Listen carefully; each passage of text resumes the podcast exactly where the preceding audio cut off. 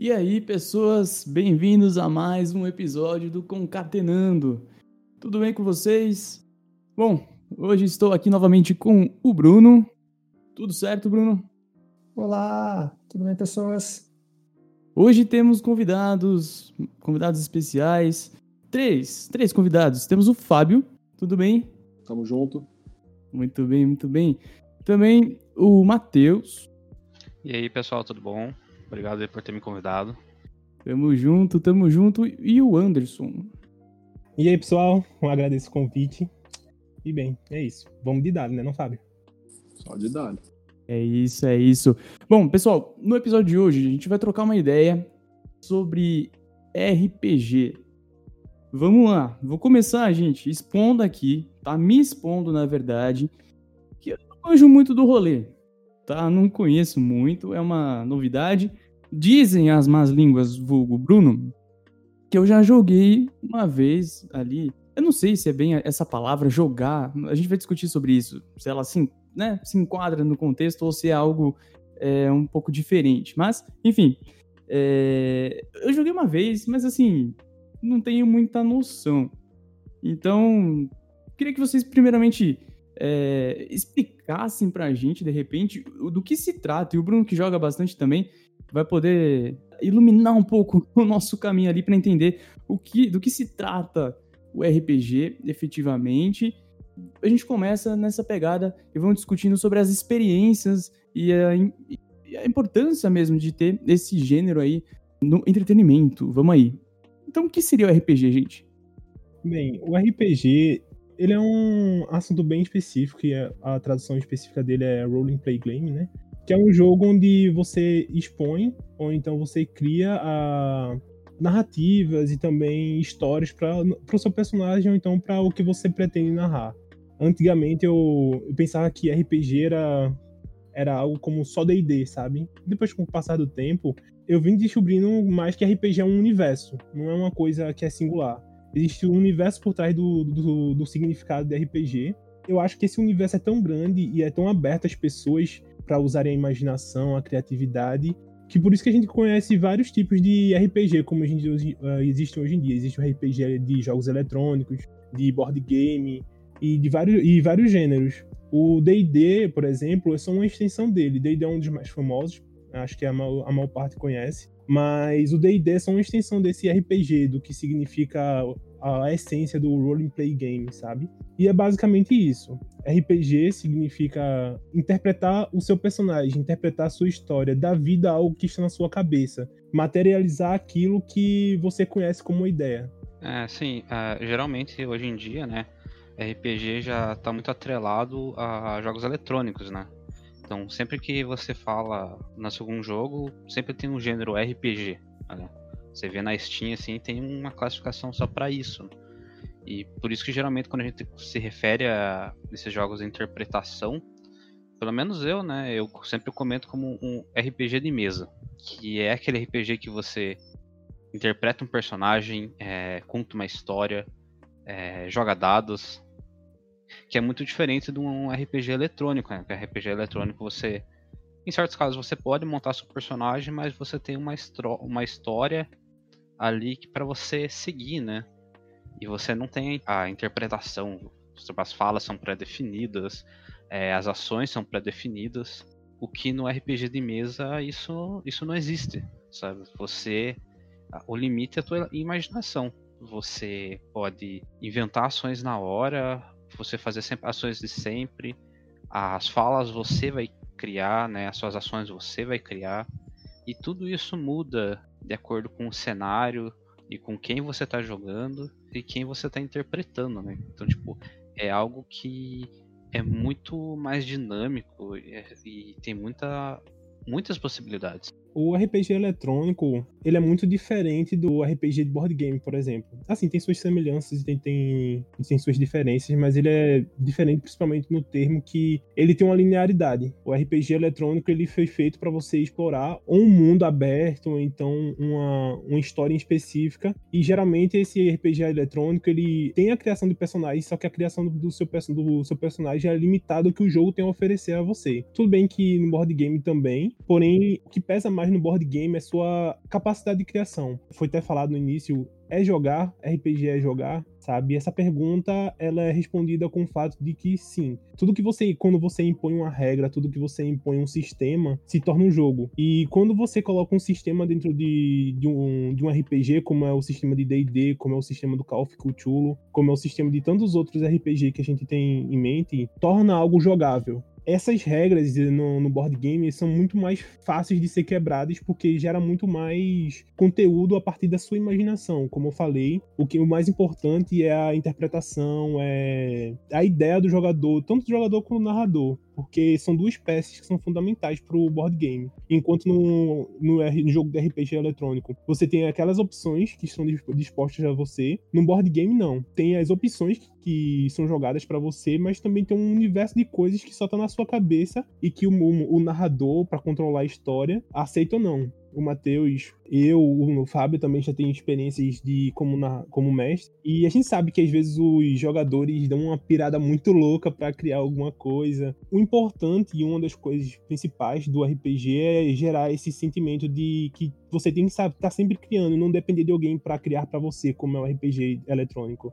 Então vamos dar uma simplificada, não? Deixar um pouco mais tangível isso, a palavra bonita. Quais são os elementos fundamentais para o RPG de mesa, então? É isso que a gente tá, vai se focar aqui hoje. O RPG de mesa. O que, que precisa e o que, que tem para um jogo acontecer? Quais são os elementos ali? Você já falou que precisa ter um ter jogadores, ter um mestre. O, RP, o RPG de mesa, em essência, é, diferentemente do, do, que estavam, do que a gente estava discutindo com relação a, aos jogos eletrônicos, RPG em jogo, etc. e tal, é, a diferença é o seguinte: é, para as pessoas que não entendem, que, que, que já estaram falar, mas que, que nunca vivenciaram isso, o que, que o RPG precisa? Ele precisa de um cenário, tanto cenários próprios que você cria, então eu desejo criar um cenário futurístico, eu desejo criar um cenário medieval, eu desejo criar um cenário é, de terror, ou desejo criar um cenário de My Little Pony. Você escolhe dentro de qualquer cenário que o mestre queira criar, um cenário para ser escolhido, certo? O que que acontece? O RPG, ele, ele, o Anderson, tanto o Anderson quanto o Matheus, eles citaram o D&D. O que é o D&D? O D&D é o Dungeons and Dragons. Ele foi o, o, o precursor do, do RPG. E o cenário dele é um cenário medieval. Escolheu o cenário. O que, que, se, que, que precisa para se jogar? Precisa de uma pessoa que vai narrar o cenário. Ele é o cara que vai dar a luz para o que está acontecendo. Esse, ele é conhecido como DM ou Dungeon Master, GM também o pessoal chama. Agora, o que que acontece? Esse DM, ele vai oferecer para os personagens o que acontece no mundo. Ele vai narrar as cenas, ele vai narrar as falas dos NPCs, ele vai narrar, ele vai jogar, no caso de uma batalha, em favor do, do, do, do monstro em que, a, em que o grupo estiver combatendo, e precisa dos jogadores que oferecem é, a vivência dentro desse cenário que o mestre está narrando. Você precisa de um cenário, você precisa de alguém que vai narrar o cenário e de alguém que vai jogar o cenário. Antes, de, antes disso tudo, é, são coisas fundamentais para se começar a jogar, mas pessoalmente falando, para o jogador em específico, precisa de algumas coisinhas bem pontuais. O primeiro de tudo é vontade. Se você tem vontade de fazer alguma coisa, essa coisa acontece. Seja de RPG, seja pra vida. Então, se você tem vontade de jogar RPG, você vai lá e faz. Aí, quando você tem vontade, vem a segunda barreira, vergonha.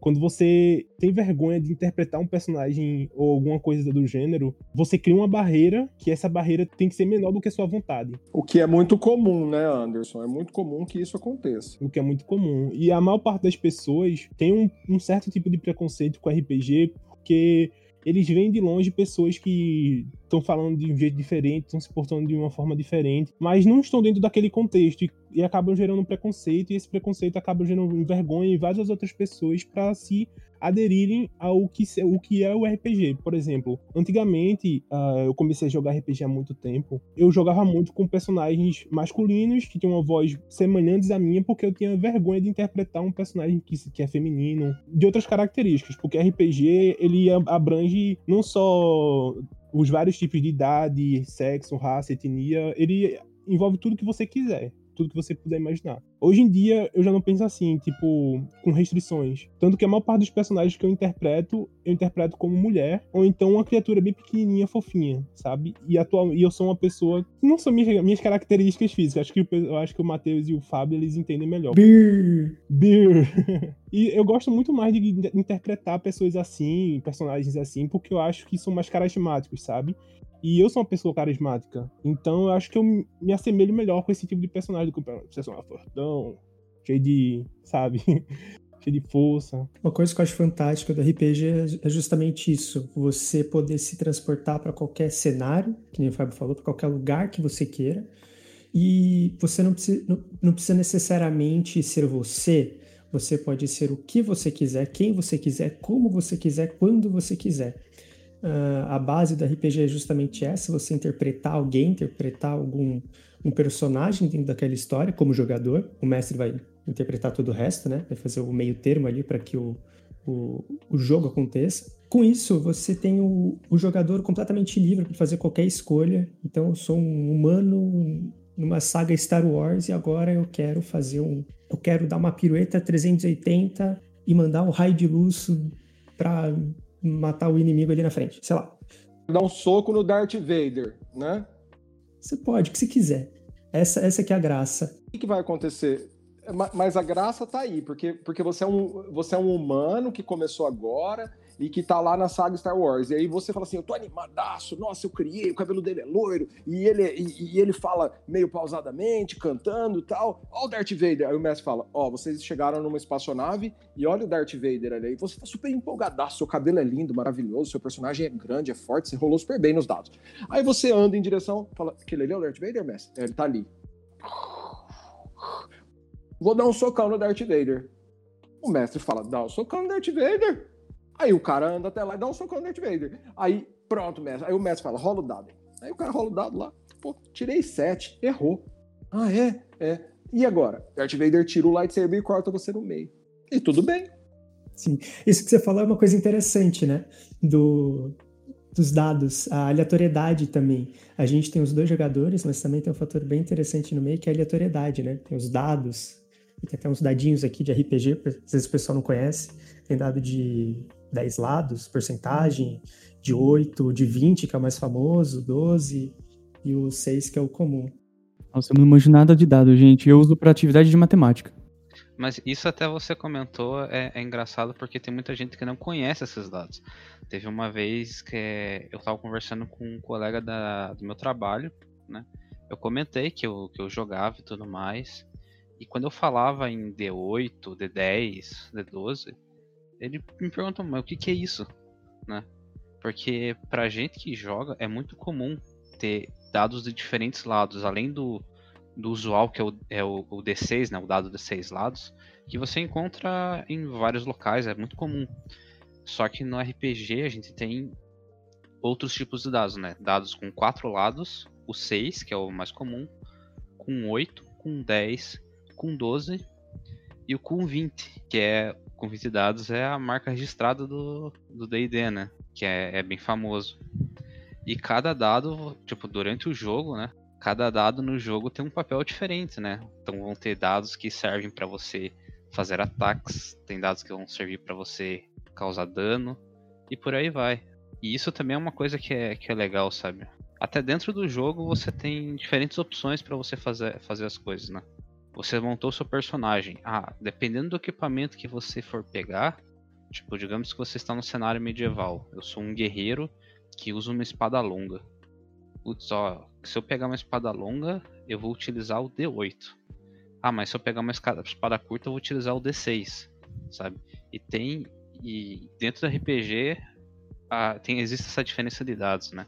Que muita gente não conhece, sabe? Tipo, pra gente é tão comum mas tem gente que nem sabe da existência desses tipos de dados.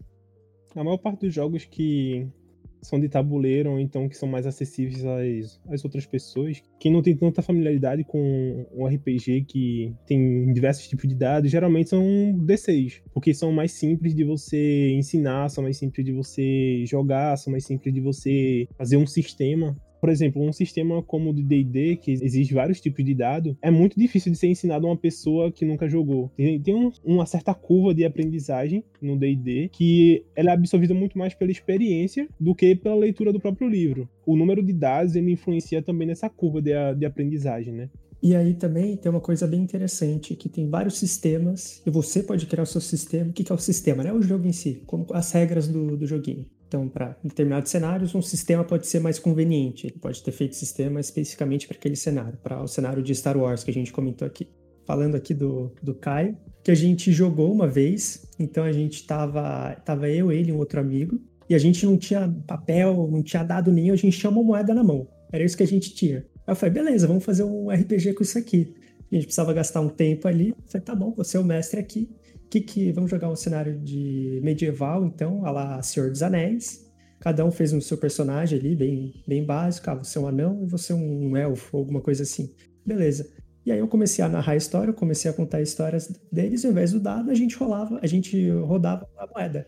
50% de chance de funcionar e 50% de chance de não funcionar a ação da pessoa. Viu, cara? Você jogou RPG sim. Exato, exato. Não, eu achei isso muito legal, velho. E, e, na época eu fiquei tipo, mano, como assim vou jogar RPG com uma moeda? A gente tem na cabeça, né, essa, essa impressão de que para você jogar RPG de mesa, você precisa, sei lá, de um negócio, sabe, super. Gente, isso muito por conta do DD, né? A gente vê todos os livros, a gente, sei lá, vai em evento, a gente vê um monte de coisa, a gente fala, gente, que negócio complexo, é um monte de dado, é um monte de coisa. Mas na verdade é o que vocês falaram, né? O que importa é você querer jogar, né? Você querer entrar nesse mundo, é querer é, fazer parte da interpretação. Inclusive, eu queria saber um pouquinho sobre como funciona esse, essa parte de interpretação. Né? O povo estava falando ali no chat, né, da, da liberdade que você tem, vocês comentaram também, né, da liberdade que você tem é, nos RPGs de mesa. E eu acho isso muito legal. Você consegue trabalhar com a criatividade, isso pensando, né, na, eu sempre acabo puxando o lado de educação, mas você trabalhar a partir de criatividade é tão fundamental. Então, às vezes, você trazer é, atividades educativas mesmo, trazer o RPG, dependendo, né, sei lá, para um contexto de atividade é, extra classe, deve ser um negócio muito da hora, sabe? Acho que clubes, de repente, não sei como funciona, se existe isso, mas acho que deve ser um negócio muito legal. E até trabalhando também a parte de interpretação com relação à timidez, é, a oratória mesmo, né? Você trabalhar essa questão da fala, é, achei muito legal. E até que ponto vocês já foram, só para emendar uma pergunta, até que ponto vocês já foram com a interpretação de vocês? Então, tipo, vocês mantêm a voz, geralmente, tipo, man, tipo aqui, tô trocando ideia normal, ou vocês é, mudam isso com, de acordo com o personagem também? Acho que é uma questão pessoal essa, né? Mas como que vocês costumam fazer? Tipo, uma voz, sei lá, um personagem de velhinho, um, um cara mais velho, vocês mudam a voz de acordo? Como que funciona isso? Então, até você citou um negócio, um negócio interessante, que é essa questão social, né? É, até um pouco, um pouco antes de começar, eu tava conversando com um jogador meu, que é primo do Fábio, né, o Gabriel. Ele falou a seguinte frase, ó. Eu, eu percebi que quando eu, ele é gago, né? Tipo, ele é, ele é gago. E ele falou o seguinte: quando eu tô jogando, eu já percebi que eu gaguejo menos. E quando ele falou isso, eu, eu, eu falei, putz, mas é verdade. Ele gagueja menos que você nota que, tipo assim, é um jogo, mas isso te ajuda a, a você melhorar a sua, a sua forma de falar, né? Tipo, a sua elo, eloquência. No caso dele, tá melhorando a, a, ajudar a controlar a gagueira. Comigo, né? Falando comigo mesmo, eu sempre fui uma pessoa muito quieta, meio tímida. E depois que eu comecei a jogar, né? Tipo, as primeiras vezes, putz, você fica com vergonha, você não sabe direito como fazer, como falar, né? E, e o que é muito comum para jogadores iniciantes é você interpretar você mesmo. Tipo, interpretar entre aspas, né? Você faz você mesmo ali.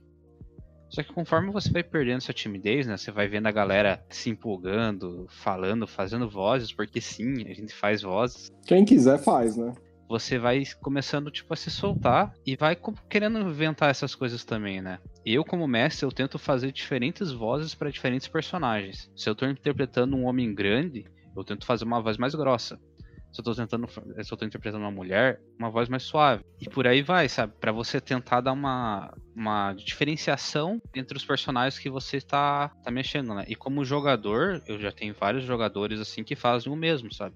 Que você consegue perceber nitidamente quando ele tá interpretando o personagem e quando ele tá falando como jogador, sabe? Porque ele muda o tom de voz, ele muda o jeito de falar.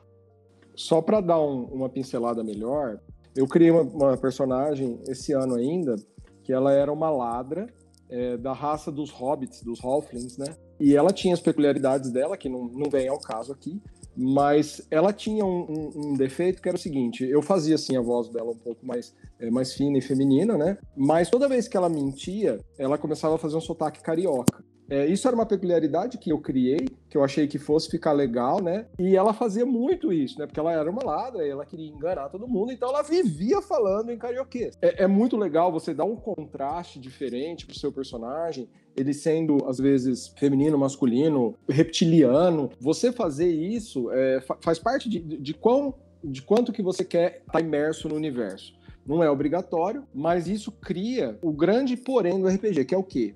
É se divertir. Não é por obrigação. A gente joga RPG porque a gente quer é, se utilizar do nosso tempo disponível que a gente tem de maneira alegre, de maneira feliz. Então, para isso acontecer, você tem que encontrar pessoas que sejam diferentes, porque o RPG ele forma é, ele se forma através de pessoas que pensam diferente, que agem diferente, que têm diferentes conhecimentos. Além disso, que o mestre se divirta narrando a história, criando um desafio grande para os jogadores, criando às vezes um desafio mais fácil, oferecendo algumas coisas para os jogadores para que hajam aspectos em que eles se sintam bem e os jogadores, em contrapartida, façam a parte deles, que é o quê? É interpretar, é pensar fora da caixa, é deixar o mestre perdido, porque o mestre às vezes nunca ia esperar que o jogador tivesse feito uma ação que o jogador quis fazer. Isso pode ser negativo, positivo, mas a intenção é essa, porque, porque como que eu vou falar assim, não, nós não estamos, isso não é um roteiro, não existe um roteiro, existe sim um plano muito maior, que é aquilo que o mestre oferece para os jogadores, mas não existe um roteiro, o mestre fala assim: ah, não, eu vou fazer os meus jogadores ficarem nessa cidade e fazerem isso, fazer aquilo. Não, eles podem chegar na cidade e falar: meu, tá um, um cheiro de merda aqui, vamos embora.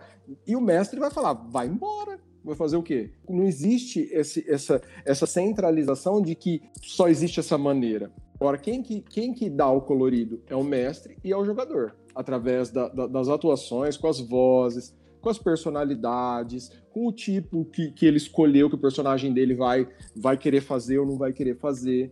E isso daí que é a parte mais gostosa do RPG, porque quanto, quanto mais você joga, quanto mais você fica dentro desse universo, quanto mais você conhece gente bacana que joga, que, que compartilha com você, mais você fica feliz e mais você consegue ter essa interação bacana. A gente tem um grupo hoje, por exemplo, que tem uma felicidade imensa de jogar, entendeu? Chega a hora, a gente fica ansioso do dia inteiro, é, é, é, sabe? É como se fosse o nosso momento, que é o momento da gente extravasar, da gente, da gente compartilhar com os amigos os momentos de, de diversão que a gente quer oferecer nas nossas horas livres. E quais que foram os momentos mais marcantes para vocês? Assim, eu, eu, dou um exemplo aqui do meu momento e passo para vocês depois. Eu lembro que tinha um personagem meu, era um gato, ele era um, um humanoide, assim, gato, e ele era um bardo. E em algum momento ali, ele estava querendo muito a simpatia de um, governante ali, de um rei, alguma coisa assim. Então ele fez um poema para ele, um, um poema não, uma balada para ele, cantada assim. E eu fui lá, eu fiz essa, esse, esse poema, tudo bonitinho. Depois eu cantei no jogo, né? Tal, então aquilo ali foi, foi um dos ápices ali para mim. O que mais de extravagante assim vocês fizeram? Ah, tipo assim, eu tenho dois momentos que foram muito, mar muito marcantes para mim, né? Um como mestre e outro como jogador. O primeiro como jogador foi, foi uma das primeiras sessões que eu joguei, que a gente estava utilizando um sistema chamado GURPS. Eu não sei se alguém conhece aqui. E era uma mesa de Naruto. Isso foi lá por 2014, faz um bom tempo já. A gente tava jogando esse sistema de Naruto e a gente tava lutando contra os espadachins da névoa. Cara, foram três horas de combate, assim, que foi muito tenso e ao mesmo tempo foi muito divertido. Teve várias cenas que foram legais, épicas, sabe? Foi, foi um dia assim que eu nunca esqueci, sabe? Que, Que acho que foi uma das primeiras vezes assim que eu falei, putz, eu gosto mesmo de jogar isso, sabe? É legal. É, e a segunda vez foi quando eu tava mestrando. Isso aconteceu até esse ano, mais no começo do ano, assim. A gente tava jogando uma campanha chamada Storm King Thunder. Que o cenário, dando um resumo rápido, né? O cenário é que a raça de gigantes ela tá atacando um, o continente e a missão dos jogadores, que são os heróis, é descobrir o porquê e impedir. E aconteceu que eles estavam numa cidade, eles tinham recebido uma informação que, eles, que a cidade ia ser atacada.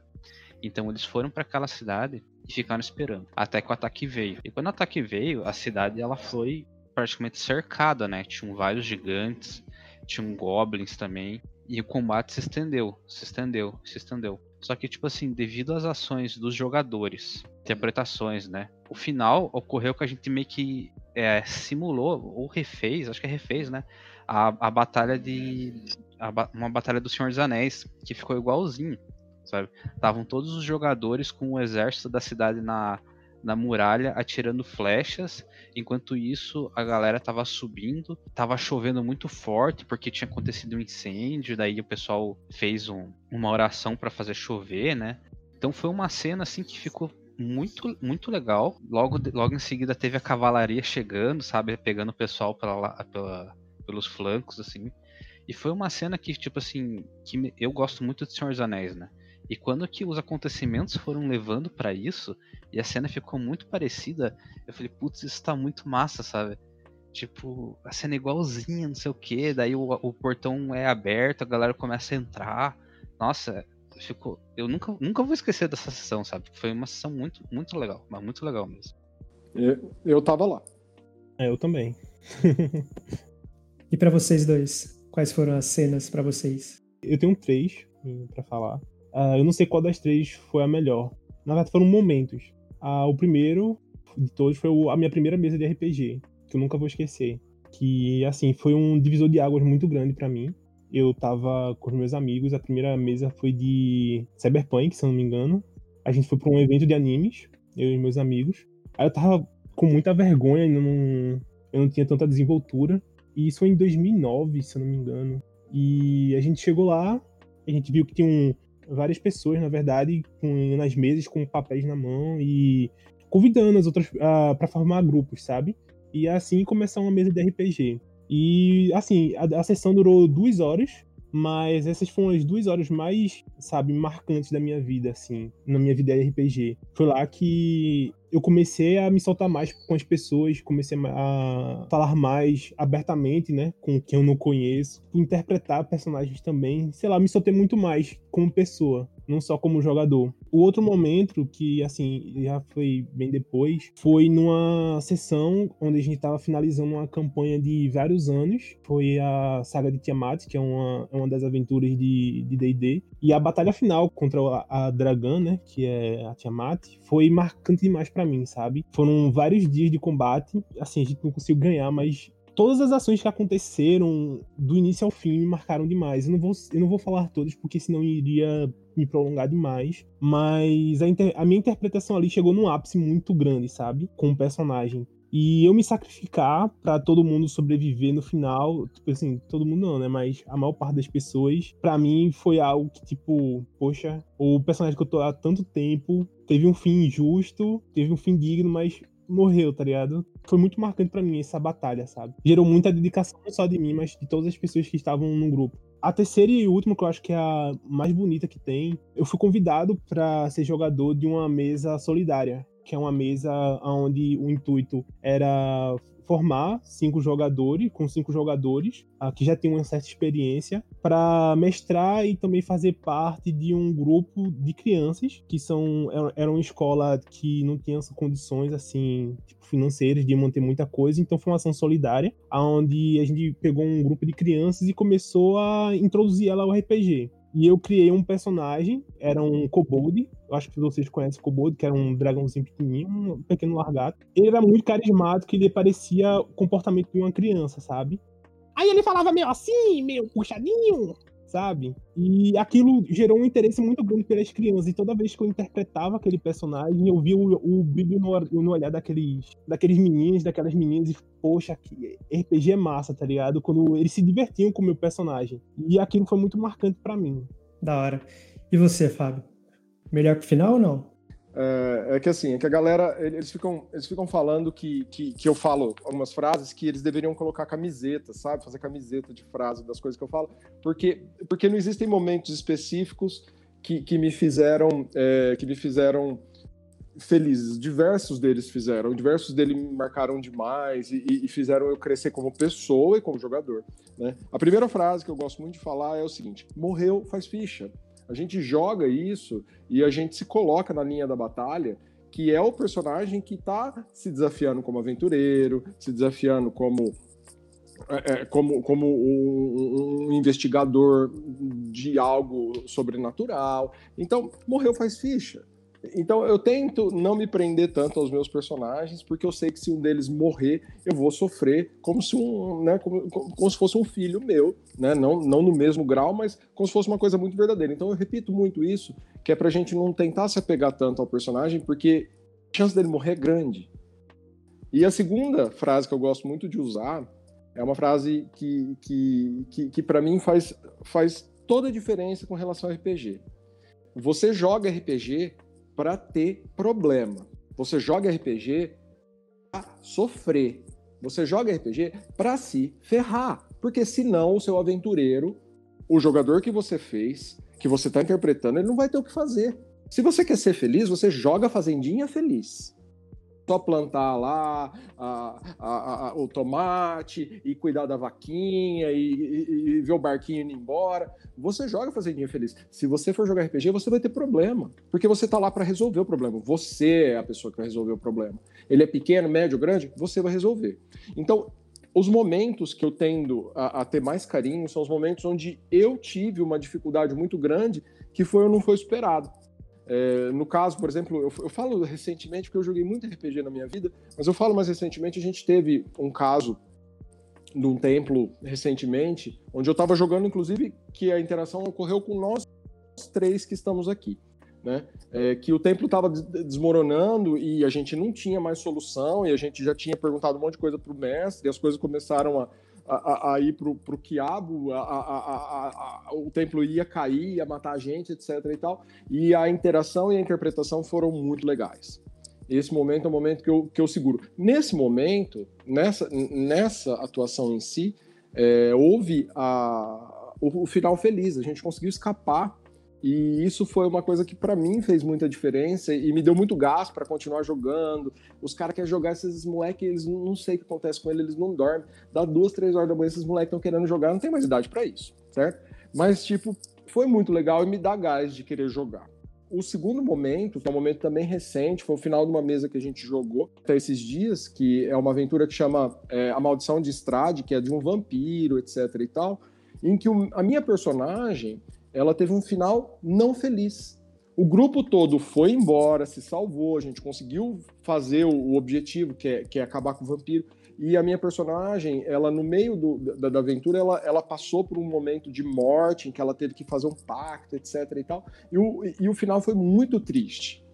Então, essas nuances de você não ser sempre feliz e de não ter tudo que você quer, elas fazem a gente crescer como jogador. Então, para mim, é um momento que me marca. Tanto que as pessoas falam assim: o que, que você gosta? Eu gosto de dificuldade, eu gosto de ver a gente sofrendo, do meu personagem às vezes caindo a zero ponto de vida, alguém ter que reviver ele, eu, ou, ou do, do, personagem que, que dá mais dano, ficar cego e não conseguir lutar e a batalha ser muito mais arrastada, muito mais difícil, porque isso traz o, um toque de, de, de, verdade, de, de veracidade, de verdade para aquilo ali.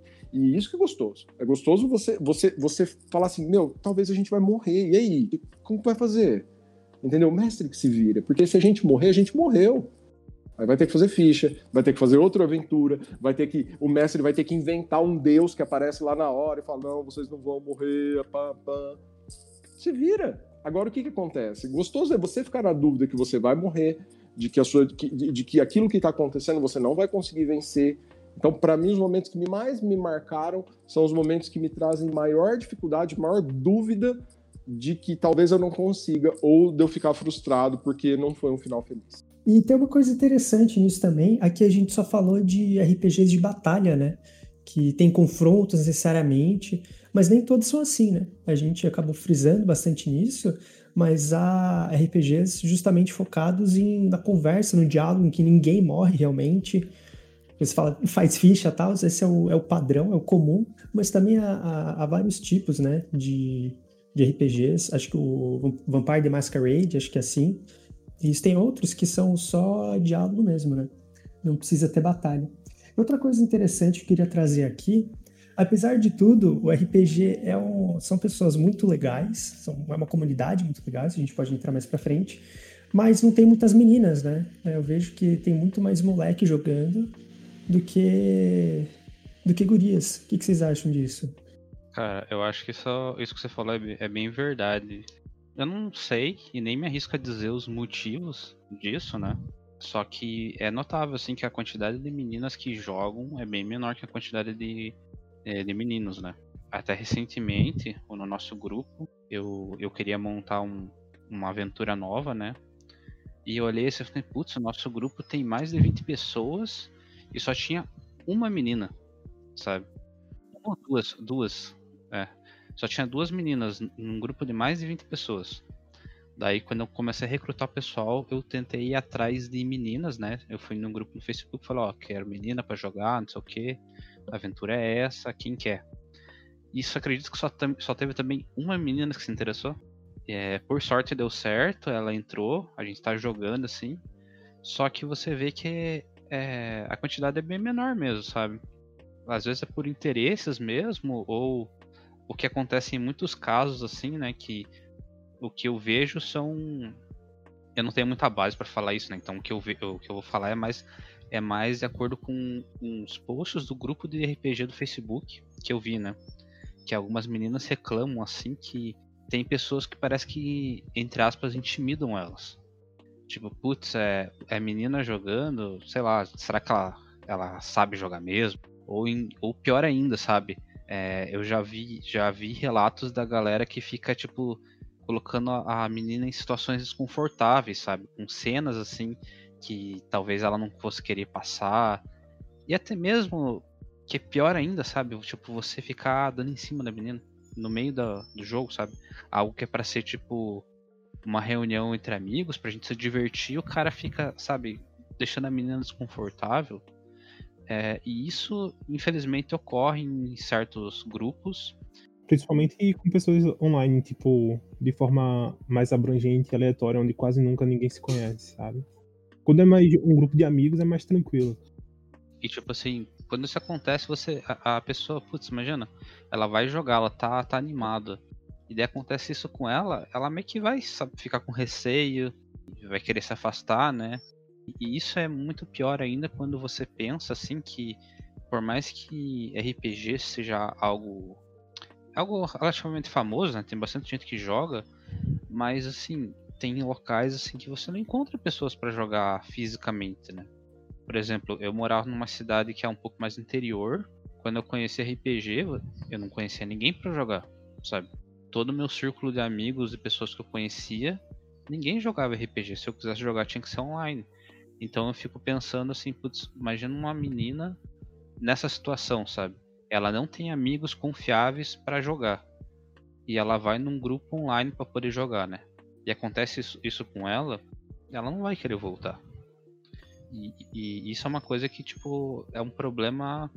É, obviamente que eu não vou generalizar, né? Não é com todos, mas é um problema que acontece, né? E quando você vê que uma, menina tá num local que ela tá se sentindo confortável, né? Isso não vale só para ela, né? Vale para qualquer um que for jogar, não. Você, você tá num grupo que você se sente confortável, nossa, é, é, é, é muito notável a diferença, sabe? Porque eu vejo assim que eu já joguei com grupos só com homens e grupos com homens e meninas. E quando você tem uma menina no grupo, é uma visão muito diferente, sabe? Tipo, parece que parece que o, o clima muda, porque são ações que você não, não tá acostumado a ver, sabe? São falas que você não tá acostumado a ver. E às vezes até você como mestre acaba ficando meio contra a parede, sabe? É, tipo, ela faz uma ação, você fica, putz, nunca vi ninguém fazer isso, sabe? Isso, esse contraste é bem legal, né? E infelizmente, como que tem pouca menina, isso não acontece. Isso vai muito em relação a respeito à educação. Respeito muito mais das pessoas que fazem parte do grupo, tá ligado? Porque eu já joguei meses que, assim, tinha uma pessoa que era homossexual, tinha duas meninas e dois meninos. Aí um, um desses era eu e o, e o mestre, sabe? E, tipo, a mesa correu muito bem, sabe? Foi, tipo, um dos meses mais interessantes que eu já tive, porque só foi mesa interpretativa, não foi mesa de combate, não teve nada do gênero. E assim, é muito mais em relação a, a respeito mesmo, sabe? E educação. Quando você está dentro de um, de um grupo, por exemplo, o mestre ele tem que colocar certos tipos de, de restrições, sabe? Porque às vezes principalmente as meninas, quando elas vão procurar um grupo de RPG, elas vão com o pé meio atrás e geralmente fazem só grupos de meninas. E é uma coisa que, assim, eu acho super legal de ver, principalmente porque não só homens têm interesse mais em combate, mulheres têm mais interesse em interpretação. Não, tipo, é, é, é geral, sabe? E ver grupo de meninas que, tipo, buscam esse tipo de, de interação, mesmo que entre elas apenas, já é uma evolução, sabe? Porque muitos, muitos grupos antigamente barravam meninas porque não tinham uma mentalidade muito boa, sabe? De tipo, ah, você não vai conseguir fazer isso e tudo mais. E, e não é a realidade. É, tem um grupo do, do Facebook que eu participo que geralmente eu vejo postagens lá, buscando duas meninas para grupo de RPG, ou então buscando uma menina ou homossexual para gerar essa representatividade e também, sabe, abraçar todos os tipos de gênero. Porque RPG não é para você ter tipo, preconceitos, não é para você se sentir mal jogando, é para você se divertir entre, entre um grupo de amigos, sabe? Não é para gerar esse tipo de sentimento negativo. Tanto é que RPG não tem ganhador e perdedor, né? É, o RPG, o foco do RPG é justamente vocês criarem uma história junto, acabou. Mas a gente, mas a gente, mas a gente gosta de ver quando mais se perde. Tem isso. Verdade. Com certeza. Isso até você puxar um assunto interessante. Tem certas pessoas que acham que o mestre é contra o jogador, sabe? que é como se fosse uma competição. E isso tá errado, né? Porque se for mestre contra o jogador, tipo, tenta fazer uma comparação assim. O jogador, ele é um herói, um mortal dentro daquele mundo, certo? E o mestre é como se fosse o deus daquele mundo. É ele que comanda tudo, sabe? É ele que faz as ações acontecerem. Então, tipo assim, como que você vai fazer uma competição entre mestre e jogador? Sabe? Isso não existe. É, o Messi pode simplesmente matar todo mundo e acabou ali. Então, tipo, isso, isso é errado. O, o, o certo é você, é mestre jogador, por mais que estejam, entre aspas, em lados opostos, vocês têm que jogar juntos. O jogador vai fazer as ações, é, o mestre vai ajudar ele e vice-versa, né? Para que os dois juntos criem cenas e histórias que sejam legais para os dois. E, isso que você falou tá bem certo. Não existe vencedor e perdedor no, no RPG, sabe? Todo mundo tá jogando junto. É como se fosse um cooperativo ali, sabe? Online. O intuito da coisa é, é realmente é, é, todo mundo se divertir. E, e, quando a gente fala em ganhador e perdedor, a gente a gente está falando que talvez alguém vai se sentir frustrado porque porque tá perdendo, né? E, e não é o intuito. O, o intuito é, é que todo mundo se divirta. Porque o mestre, ele, ele, ele tira do tempo dele para estudar a história, para bolar a aventura. O jogador tira do tempo dele para interpretar o, a visão do mestre. Não é ganhador e perdedor. É, é, todo mundo se divertindo. Então, quando, quando há essa nuance, que a gente está falando que é a nuance de personalidade, que é a nuance de, de, de, de, caráter, que são pessoas de, de regiões diferentes, com sexo diferente, com religiões diferentes, com ideias diferentes, que é essa nuance, porque apesar de você criar um personagem e você interpretar esse personagem, você tem dentro de você concepções que vão guiar esse personagem da maneira que você acha que é a maneira certa. Então, não é ganhar ou perder, é interpretar em favor de que todos se divirtam o máximo possível. A ideia é sempre essa. Eu só queria colocar um só um adendo em relação a pergunta, né? Porque existe tantas meninas, é, tão poucas meninas no cenário de RPG. Isso puxa um pouco também para o que eu falei no início. O Fábio falou é, como você mantém uma mesa de RPG e eu falei como que o jogador pessoalmente gera um interesse para jogar mesa de RPG. O primeiro é interesse, o segundo é vergonha, como eu tinha falado anteriormente. Isso e essa vergonha acaba gerando medo. No caso, para um homem procurar uma mesa de RPG, só tem essas duas barreiras, sabe? Mas quando a gente fala da menina, a gente geralmente, ou então de pessoas que, que são de outros gêneros, geralmente criam, criam várias outras barreiras, sabe? Que não só essas outras duas, que são mais comuns, né? Quando você vai colocando, impondo tantas barreiras assim, muitas meninas acabam ficando com não só vergonha, mas medo, receio. Essas barreiras que vão sendo criadas vão acabando, vão, vão sendo, é, vão, vão se tornando empecilhos para elas procurarem mesas, sabe? Quando você tem aquela, aquele objetivo que é jogar RPG, quando gera esse interesse dentro de você, eu acho que você tem que sanar ele de todas as formas possíveis. Uh, eu tenho uma amiga que eu fiz recentemente no, no grupo de, de, de RPG de Facebook. A gente tava conversando, ela me pediu dicas de como interpretar um personagem, como criar uma voz pro personagem, como que criar, sabe, uma personalidade pro personagem. E eu conversei com ela super de boas e ela tava com uma dificuldade muito grande de encontrar uma mesa que recebesse vários tipos de pessoa, não só homens. Aí eu comentei sobre o meu grupo, mas ela ficou meio insegura. Mas mesmo assim, eu falei: não, então faz o seguinte: abre um post lá no, no grupo e chama só meninas, sabe? E foi isso que ela fez. E hoje em dia ela joga com o grupo dela. Ela encontrou uma mestre, que também era mulher, para mestrar. E hoje em dia ela joga com, com ela e mais outras cinco meninas, sabe? E elas se divertem pra caramba. Então, você, se você encontra uma barreira para aquilo que você quer, você tem que arrumar uma forma de quebrar essa barreira, mesmo que seja de uma forma que para você mais se, ir se familiarizando mais com um grupo só de meninas, arruma essa vontade, porque você tem uma vontade de jogar RPG e ela não pode ser impedida por nada como um preconceito, como um sexismo, qualquer outro tipo de forma de que te traga essa segurança, né? É, eu acho que queira ou não, né, gente, é, acaba sendo um reflexo, né, de toda a sociedade. A gente tá ali em, em, pequenos grupos que alguns vão ter mais essa, infelizmente, né, essa, essa questão mais forte. Mas acho que também, com o fato da, da RPG se popularizando, a gente pode falar sobre isso é, a seguir e tal, é, acho que essas barreiras vão sendo quebradas também.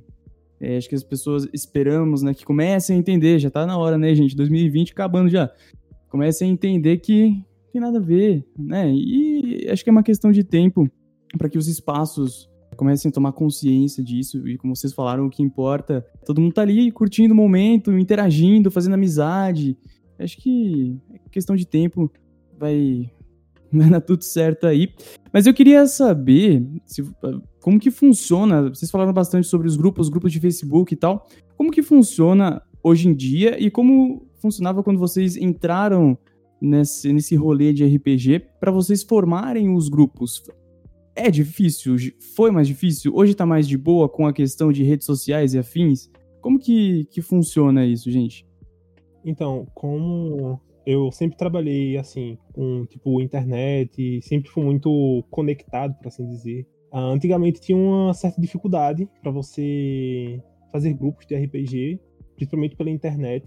Ah, era mais grupos de amigos, até muito mais pela barreira da vergonha, para falar com pessoas que você não conhece, com pessoas que são completamente, literalmente aleatórias. Os grupos, eles começaram a surgir de forma mais forte por causa da pandemia, né? Todo mundo, ninguém mais podia sair de casa, formar grupos de forma presencial. E os grupos se intensificaram mais agora, num, nesse período de um ano, da, que, quando, quando apareceu a Covid. Uh, mas antes disso, tinham vários grupos, várias sociedades que faziam esse, esse intermeio. Como, por exemplo, a, o, o Roll20, que é uma ferramenta de para você jogar RPG online. Sim, você não precisa necessariamente estar presencialmente.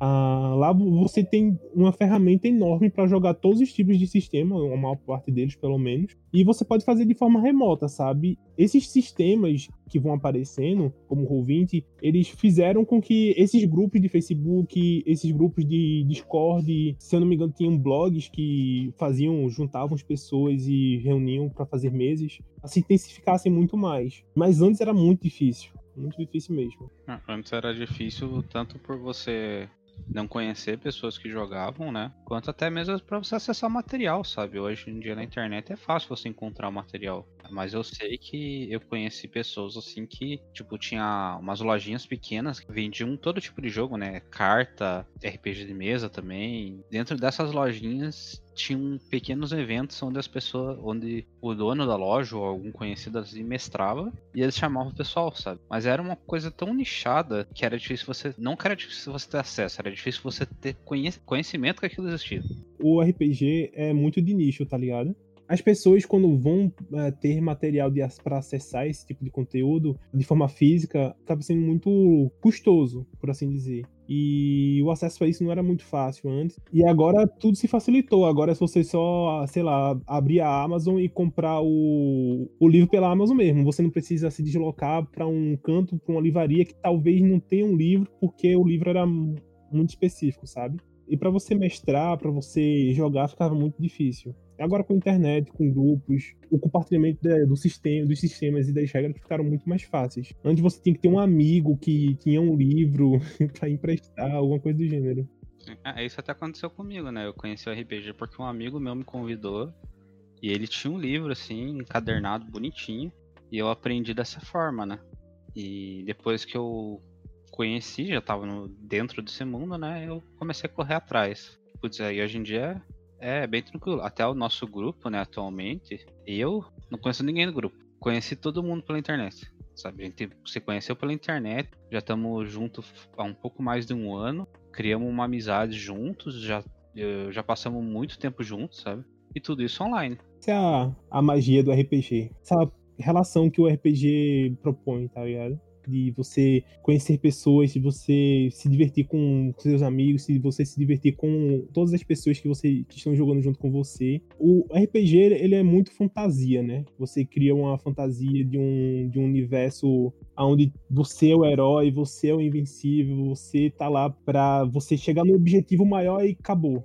Como toda aventura, tudo tem um meio, um início, meio e fim. Eu acho que o meio da aventura é tão interessante quanto o fim. E o, os caminhos que levaram a esse meio e a amizade que a gente fez junto no, no processo de aventura, isso aí é inexplicável, sabe? Você tá jogando RPG com pessoas que você se familiariza tanto, que eram pessoas desconhecidas e hoje são, tipo, quase como se fosse um irmão que você pode tirar onda toda hora ali. É, isso é incrível. Vou dizer ainda mais, ainda mais. Voltando um pouquinho no, no caso das mulheres também, eu fiz esse personagem Chloe, é uma menina, uma mulher, lá na série 1920, e teve uma cena que foi muito marcante para mim, que essa personagem, ela tinha lá seus 30, 20, 30 anos, e ela, tipo, tava sendo assediada, sabe? Tinha um personagem lá que tava dando em cima dela, e, cara, aquilo ali foi muito marcante para mim. Então, é muito mais aprendizado também. Até aquele momento, eu pensava que eu sabia alguma coisa sobre ser mulher quando eu tive que interpretar aquilo ali, ouvir aquele cara falando com, com ela, interpretar, ser ela por aqueles momentos ali, cara, é uma visão completamente diferente, sabe? Aquilo ali foi muito marcante, foi um aprendizado enorme aquela, aquela cena. É que o RPG, como você está interpretando um personagem, muitas vezes você não se coloca no lugar da outra pessoa, né? Mas o RPG te força a isso, né? O RPG, tanto como, não só D&D, mas Chulo, ele é como se fosse a vida. A vida é cheia de altos e baixos e problemas. Você tá, tá sempre tentando resolver um problema. Até o Fábio mesmo falou isso. É, você é, geralmente é muito mais atraído a resolver um problema no, no, no RPG. E a resolução desse problema traz essa, essa coisa boa, sabe? Quando você se, se coloca num problema onde você não consegue resolver, você fica, sabe, de mãos atadas, aquilo te marca de alguma forma, sabe? E como você se colocou num lugar da personagem, você realmente viu qual era qual eram as dificuldades na vida real que teria para passar por isso, né? Como era uma mesa de terror e horror e tudo mais, é quase como se fosse a mesma coisa, só que na vida real, sabe? No caso para algumas mulheres. Foi a cena mais aterrorizante, mais agonizante para mim e uma das melhores ao mesmo tempo, sabe? Ao mesmo tempo que foi ruim, eu aprendi muito e foi muito marcante, sabe? Foi importante, no mínimo você novamente puxou um outro assunto que eu acho bem legal em qualquer tipo de RPG. Que você disse que quando estava jogando você se sentiu tipo mãos atadas ali, você estava nervoso naquela época, naquela hora, né? E isso é uma coisa muito, muito legal porque tipo assim, você está jogando, é um jogo. Só que as situações que você se coloca ou acabam te colocando nela, né, fazem você ter sentimentos fortes, né? seja agonia, frustração, raiva, felicidade, sabe? Até mesmo em certos casos, sentimentos de, de traição, aquele NPC que você confiava muito vai lá e te trai. É quando você vê um colega querido que acaba morrendo no combate. RPG você tá ali, quando você tá jogando, né, você acaba se, se, se transportando para aquele mundo. Você tá focado naquilo. E quando essas coisas acontecem, você começa a sentir, sabe? Independente do sentimento que for. Isso é legal, sabe? Porque, putz, são coisas assim que às vezes você não espera que aconteça e você não sabe como reagir, você tem que começar a pensar rápido.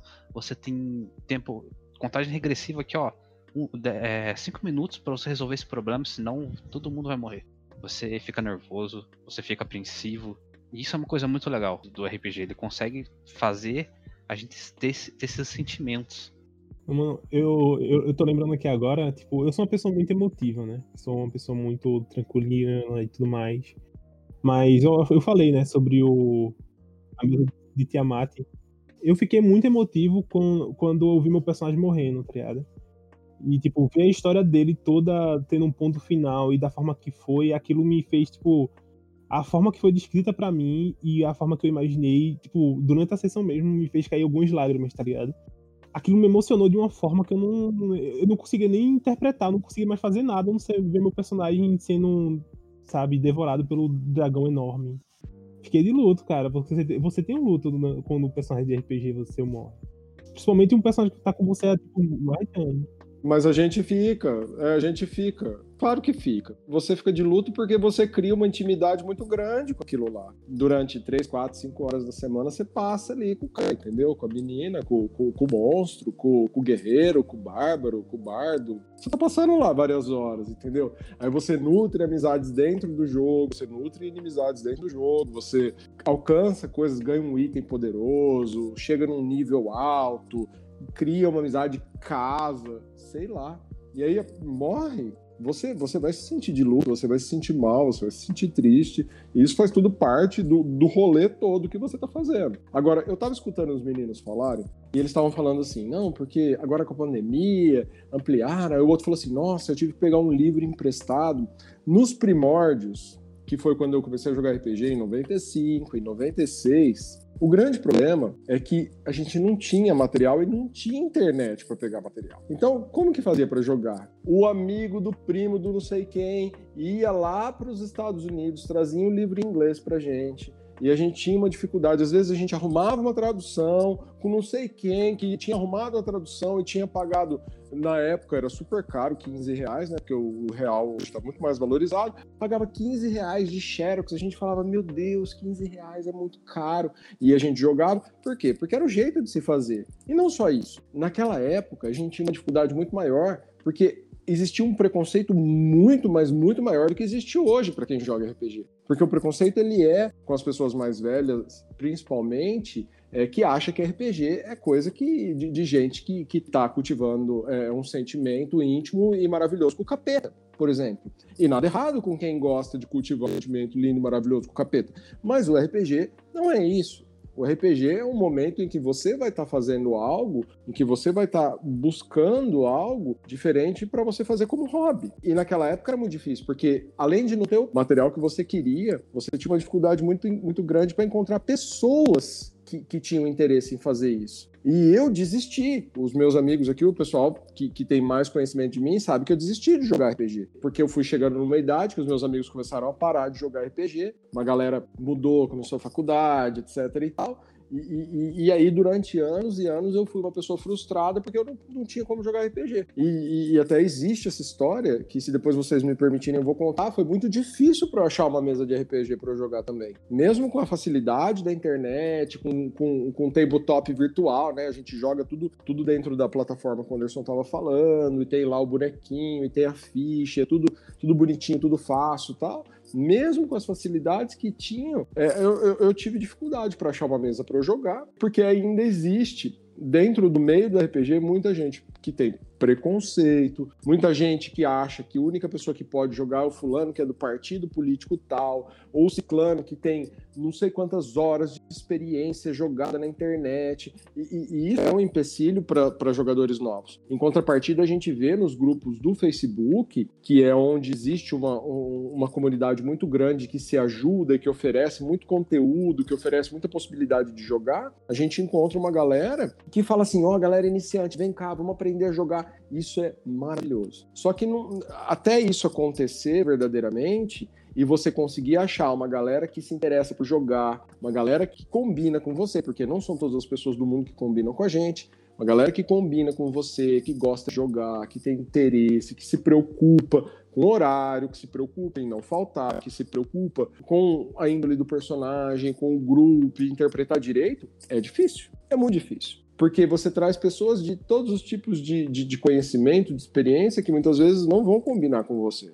Agora, não quer dizer que você não possa ter um ponto inicial para começar a aprender. Hoje é muito mais fácil você entrar no, num grupo de, do Discord de RPG, num grupo do WhatsApp de RPG, porque tem. Esses dias eu vi um cara oferecendo mesa segunda-feira às 3 horas da tarde. E tinha lá 18 comentários. Como que você fala, meu? Eu, eu não sei, acho que dificilmente, talvez o Bruno, por estar em, em, em Portugal, ele, ele, ele consiga jogar segunda-feira às 3 horas da tarde do Brasil. Mas é muito difícil e tinha gente lá interessada. Então, o grande negócio é o seguinte: existe a facilidade hoje de você jogar, de você emergir, de você se sentir feliz, de você achar uma galera que, que joga. Eu vejo mesmo os caras falam assim: vamos começar meia-noite. Fala, meia-noite eu já tô dormindo faz umas duas horas. Então, o grande negócio é que, é, é que existe sim um campo muito grande para as pessoas jogarem. Existe muito material pirateado e muito material oficial já liberado para a galera. E existe a possibilidade de você estudar, se divertir, brincar numa coisa totalmente segura, lúdica, gostosa, em que você vai interagir com as pessoas, que você não, não vai ficar só você sentado na frente do computador, apertando o mouse e fazendo o, a arma da tiro e fazendo o personagem da espadada. E isso daí é o que valoriza essa experiência. A experiência da pessoa que às vezes tem uma dificuldade de interagir, de interagir mais, é uma pessoa que às vezes tem a dificuldade de encontrar amigos para encontrar amigos, é a pessoa que tem a dificuldade, por exemplo, para conseguir sair do seu meio e criar algo novo para que ele se desafie. E essa é a parte mais bacana e o que eu acho que, que o RPG oferece mais nos dias de hoje. Aproveitando, se já quiser emendar a sua história aí, fica à vontade. E aí depois, se vocês puderem comentar como que vocês entraram nesse mundo de RPG, como que foi as, prime as primeiras experiências, como foram? Como começou? Então tá, vamos lá. É, o, o, RPG, ele, ele foi oferecido para mim quando eu tinha é, mais ou menos, eu não consigo me recordar a ideia, mas eu devia ter mais ou menos 11, de, de 10 a 11 anos. E o Brasil, ele, ele, ele há muito pouco tempo, ele tinha aberto para o mercado externo.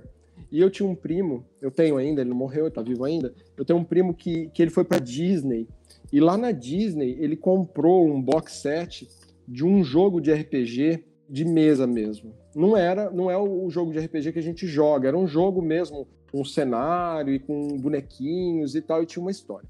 E, e, ele comprou aquilo lá e eu sempre queria jogar, porque eu achava super legal aqueles dragão, aquele povo com machado, barba suja, achava a coisa mais linda do mundo. Né? Um dia combinou-se de jogar, eu não me lembro a idade, mas eu, eu, eu, lembro que o meu personagem ele foi, ele foi ferido por um, um lobisomem e ele teve uma morte super agonizante. Aquilo lá me deixou. Nossa, eu fiquei, gente, ele morreu, mas como vocês não salvaram ele? E eu fiquei mal, porque meu personagem tinha morrido, eu era um moleque, não entendia nada. Isso me abriu o interesse para esse tipo de jogo. Eu comecei a conversar com amigos, conversar com pessoas, né? Tentar encontrar, até que veio um cara de São Paulo que veio aqui pro interior e, e os pais deles mudaram pro interior e tal, e não sei o que. O cara tinha o, o livro do jogador e o livro dos monstros, vamos jogar. Esse foi o começo. Joguei vários anos nessa mesa e, enfim, acabou, né? E aí eu fiquei muito frustrado porque eu não consegui encontrar pessoas que, que, que me ofereciam isso. E era uma coisa que eu queria muito. Eu, inclusive, comprei diversas vezes uh, os livros oficiais e, e, comprei e ficou e até se perdeu porque eu não tinha com quem jogar.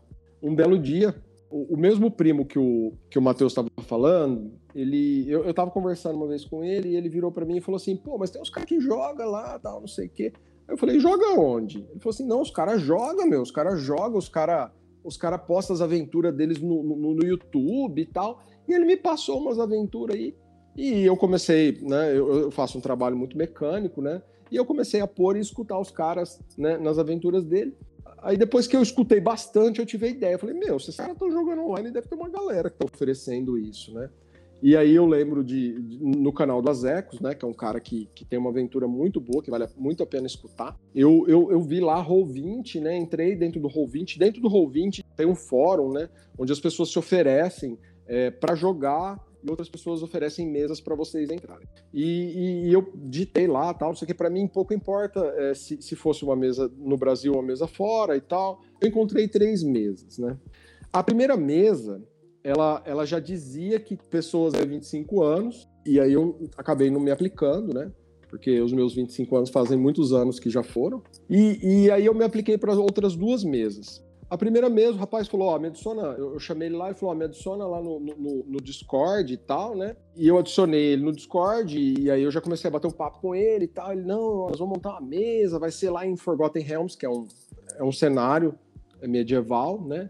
Vai ser em Forgotten Realms, tal, não sei o quê, mas me fala aí, tal, quantos você tem? Eu falei, ah, eu tenho 37, tal, não sei o quê. Aí o cara, poxa vida, meu amigo, você me desculpa, mas é que eu tô procurando pessoas mais novas para jogar. Aquele dia que o cara me falou aquilo, assim, eu quase desisti mesmo, assim, de, de, de, de, de buscar e, e voltar a jogar porque eu me senti eu me senti muito frustrado porque eu, eu, foi, eu fui segregado de algo que, que eu gosto muito de fazer e eu não culpo ele porque, porque geralmente a gente procura as pessoas que a gente se dá melhor, né? Às vezes o cara tem problema com o pai, tem problema com o vô, tem problema com, com as pessoas mais velhas e para ele é difícil de lidar. Passado alguns dias, eu já tinha é, mandado um recado pro Matheus e, e aí o, o Matheus me chamou e tal. E a primeira coisa que eu perguntei para ele foi isso. Eu perguntei assim: olha, deixa eu te perguntar de antemão tal. Tem problema de eu ter 37 anos? Porque eu tinha visto numa mesa, o outro cara tinha falado não. Aí ele falou: Não, se você não ligar de jogar com a molecada, eu falei: Não, por mim eu não, não ligo. E, e, e, aí a gente começou, né? Eu lembro o Everton, que é um dos nossos amigos que joga com a gente desde o começo, ele fala que a primeira aventura foi muito louca, porque a gente começou, a gente jogou sete horas seguidas, né? E ninguém se conhecia, era um negócio assim que você fica realmente é, acanhado, que você fica um pouco, né? preocupado com o que você vai falar, fazia muitos anos que eu não jogava. Então, assim, tudo, toda essa mistura de sentimentos foi muito bacana. E aí você vê, né? Hoje a gente está aí, é, do grupo inicial, só uma pessoa mais que não, que não joga na mesma mesa, né? Que ele teve que parar. É, mas, mas, a galera tá aí. Somos nós três mais dois que estão aí desde o começo e a gente joga, adora jogar um com o outro, se diverte, dá risada. O, o que o Anderson falou é verdade, a gente brinca muito, mas muito, muito, muito um com o outro, entendeu? chega a, a amular a pessoa que a pessoa não consegue nem, nem respirar. Por quê? Porque você cria, sim, vínculos muito legais com, com, com, com as pessoas que você, que você se dá bem. E isso é muito bacana. A gente teve sorte, né? Porque tem muita gente que não tem a mesma sorte da gente encontrar um grupo legal, bacana, que possa manter um vínculo, né? Eu, eu, eu já tive várias mesas online, mas essa foi a única que, que tipo, sabe, eu, eu abracei e me senti abraçado. E isso tudo graças a, a por exemplo, o Matheus. Se não fosse o Matheus, eu acho que a gente não estaria nem aqui tendo essa conversa. é graças a ele e graças a, a, a nossa vontade de querer alguma coisa, de querer jogar, que tá aqui hoje. Que, exemplo, o Fábio poderia ter desistido, mas não. Ele foi lá, lutou e encontrou uma mesa legal. Ah, eu comecei a jogar, acho eu até comentei mais cedo, né? Foi em 2014, quando um amigo meu me chamou. É, ele me chamou, eu joguei algumas mesas presenciais com ele, né? E eu lembro até que a gente. Nossa, era uma rotina muito louca, porque era tipo, sexta-feira a gente começava às 10 da noite e terminava às 6 da manhã. Nossa, eu lembro que eu, a gente virava a noite jogando. Era. Nem sei como é eu aguentava fazer isso na época. A gente jogou alguma, algumas mesas lá. Só que como tava todo mundo na faculdade, né? Tipo, putz, chegava a época de prova ali, meio que acabava, assim, até que o grupo se desfez. Eu fiquei um tempinho sem jogar. Até com um amigo meu, ele falou, vamos jogar. E eu tinha jogado bem pouco. Eu acho que eu não tinha jogado nem, nem um ano direito. E eu falei, vamos, eu mestro. Nunca tinha mestrado na vida. Vamos mestrar. Montei o grupo lá com a galera, assim. A gente jogou junto por mais ou menos uns oito meses. Só que infelizmente não deu certo, sabe? Eles eram meus amigos, só que a... as ideias não bateram muito direito na hora de jogar, sabe? Alguns tinham, tinham expectativas diferentes, né? É, eu era muito novato como mestre e, e não estava dando muito conta do que eu queria fazer.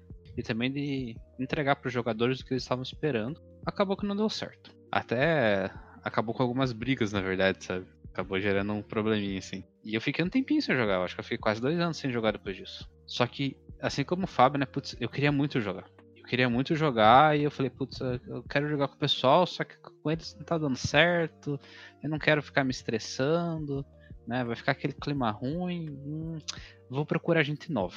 E eu tinha medo, porque, putz, se com a galera que eu conheço não deu certo, imagina com gente nova. E eu fui lá no Hall 20, postei assim, né?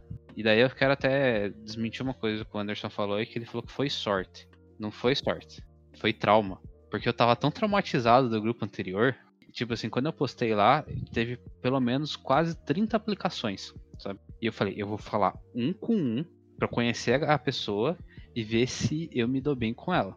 Dos 30, eu selecionei 5. Que eu falei um com um, perguntei tipo o que, que esperava, qual que era a, a expectativa, o que, que gostava de fazer, idade, eu demorava, eu fiz uma entrevista, né, o pessoal, assim, porque eu queria encontrar uma galera que fosse divertida jogar. Daí eu selecionei o pessoal, né, que o Fábio comentou, né, e a gente começou a jogar. Tipo assim, eu tava com muito medo nas primeiras sessões, né, porque você não conhece o pessoal, eu não mestro tão bem, só que tipo, como, como eu tava, tava com raiva da, da, da mesa anterior não ter dado certo, nossa, eu, eu li, eu li, eu li, eu li, eu li, eu li um monte de coisa assim para me preparar. Cheguei ali, né? Montei o negócio, chamei o pessoal, selecionei o pessoal, né, chamei eles, começamos a jogar e nossa, foi, foi super legal, sabe? Eu até, até por um momento assim eu pensei, cara, eu acho que eu não sirvo pra esse tipo de jogo. Não tá dando certo, eu acho que eu devia parar de tentar. Só que quando eu fiz uma. insisti mais uma vez, né? Eu tava próximo de desistir, eu insisti mais uma vez e deu super certo, sabe? E hoje em dia é a coisa que eu mais faço é jogar RPG. Uma coisa que eu vejo que é bem comum quando a galera começa, para mim também foi mais ou menos assim, é que você tem que correr atrás, né? Não é uma coisa fácil, que o Anderson falou, é mais de nicho, você tem que correr. Eu no começo, eu sempre ouvi o Nerdcast RPG do Jovem Nerd, sempre gostei desse, desse jogo, sempre tinha ouvido falar, sempre na internet, e aí eu falei, cara, eu quero jogar isso. Aí eu comecei a procurar a mesa online, achei uma mesa no RPG 2IC, nem existe mais. Era uma, um aplicativo feito só para RPG. E ali eu joguei minha primeira mesa, foi muito legal. Não sei, acabei perdendo contato com o pessoal, mas uh, ali eu lembro que eu jogava todo dia, eu estava de férias ainda, então era maratona. E aí uh, o negócio foi pro saco, né? Não parou de funcionar. E depois disso eu comecei a procurar a mesa presencial. Só que também não achava. Eu acho que todo, todo caminho de mestre é esse, né? Você tenta jogar, não acha, você fala, tá bom, então eu vou mestrar. E você começa a, a ensinar os jogadores, né? Esse é o caminho para semestre, padrão. Aí quando entrei na faculdade também procurei a galera para fazer mesa. Tentei umas três, quatro mesas. O pessoal não, não rolou, sabe? O pessoal tava lá, achou, achou que era outra coisa também. Mais ou menos na mesma pegada que o, que o Matheus. Eu era novo, não sabia mestrar direito depois de muito tempo, achei essa mesa com o William, da mesma faculdade que eu, e ele que me apresentou, o Matheus, que me apresentou toda essa galera aí depois. E a gente ficou mais de um ano jogando na faculdade. A gente ia pra faculdade jogar. Ficava lá de sábado, ficava quatro horas lá na faculdade jogando RPG. E aí depois o resto é história. Eu, eu comecei RPG, é, no caso, a jogar mesmo com aquele evento que eu falei, né? Eu fui pra um evento de anime, cheguei lá, tinham várias pessoas jogando, eu me interessei e fui, né? Ah, foi a primeira vez que eu fui levado ao RPG fisicamente, sabe? E como eu falei, até esse momento eu achava que RPG era D&D. Aí foi basicamente isso. Eu juntei com meus amigos, a gente foi para uma mesa, para um evento de animes, onde a gente só queria saber de comprar coisinhas de anime, mangás, essas coisas. Ah, mas acabou conhecendo RPG. Aí foi aí que eu comecei a me apaixonar pelo RPG. Inclusive, a gente tem um podcast aqui, Mundo Otaku, já tá, já tá lá, podem ouvir. tá no podcast. Uh, foi aí que eu, eu, eu, pude pensar que, tipo, o mundo de fantasias que passa na minha cabeça pode ser aplicado pelo menos numa história. Tanto que eu falei com o pessoal, né? Eu criei uma história para narrar Call of Cthulhu, que é um sistema de RPG. E eu tô transcrevendo essa história para um livro, né? Para mim foi algo muito marcante essa primeira mesa que eu tive no evento. Foi graças a esse a esse dia específico que eu comecei a jogar RPG com mais frequência. E mais ainda aos meus amigos da faculdade que não deixou esse sentimento morrer, sabe? E eu agradeço principalmente a eles. Eu passei seis anos jogando com eles, da, do início ao fim da graduação, praticamente. E foi graças a esse sentimento de não deixar essa coisa morrer, esse, esse amor pelo RPG, que hoje, como o Matheus sabe, eu já joguei a maior parte das campanhas, ou todas as campanhas oficiais de DD. E assim, é basicamente isso. E você, Caio, quando foi a primeira vez que você jogou RPG? Eu? Foi na moeda. foi na moeda, foi a primeira e única, na verdade. A, a, tua história, ela, você me lembrou a história de um amigo meu que eu dividi apartamento com ele, isso faz uns dois anos atrás, que eu queria, eu queria fazer ele jogar, sabe? Eu falei assim, oh, vamos jogar, não sei o quê. Ele falou, não, demora muito tempo, eu tenho vergonha. Eu falei, vamos jogar. Eu falei, não, mas eu tenho que, tenho que ler o livro, não sei o quê. Eu sempre inventava uma desculpa diferente, sabe? E eu lá na cabeça dele, vamos jogar, vamos jogar, vamos jogar. Daí eu fiz um acordo com ele assim, ó. É, você nunca jogou, você não sabe se você gosta ou não. Então vamos fazer o seguinte: eu pago uma pizza pra gente. Enquanto a gente come a pizza, você joga, eh, você joga comigo e com, com, com o Giovanni, que era o outro cara que morava. Você joga com a gente. E, e daí o que, que a gente fez, né? Putz, eu não queria jogar DD com ele, porque de fato o DD tem bastante, bastante regras, você tem que ter um, um mínimo de leitura, né? Então eu inventei um sistema na hora com dois D6 que eu tinha em casa. Peguei dois dadinhos assim e falei assim, ó, é, vamos, vai funcionar assim, ó. Tem que, pra você acertar, tem que fazer tal. Tem que tirar tantos, senão você não consegue. Sabe? Uma coisa super simplista. É o máximo que eu consegui na hora, assim. A gente jogou acho que por quatro horas e ele gostou pra caramba, sabe? É, pena que ele não continuou, porque realmente ele é, ele achava que consumia muito tempo, sabe? Porque ele não queria gastar muito tempo com isso, sabe? Esse era o único problema dele. Ele só não queria, tipo, ter que investir muito tempo em num jogo só. Ele queria ver várias coisas ao mesmo tempo, né? Daí, infelizmente, não, não rolou.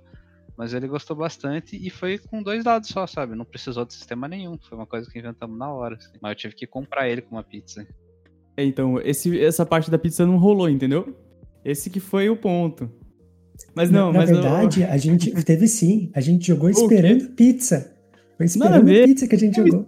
Eu lembro disso. Era Tinha madrugada. A gente. É, que época? Quando foi isso aí? Você lembra? Faz muito tempo já, né? Ensino foi médio. época. Não, não foi pó. Não foi. Ah, mano, faz tempo. Já tem pelo menos, pelo menos cinco anos tem, entendeu? Mas na minha cabeça, na minha cabeça foi num dia em que a gente tava, tipo, de madrugada, a gente tava meio quase virado, assim, a gente queria ir jogar vôlei, não era um rolê assim?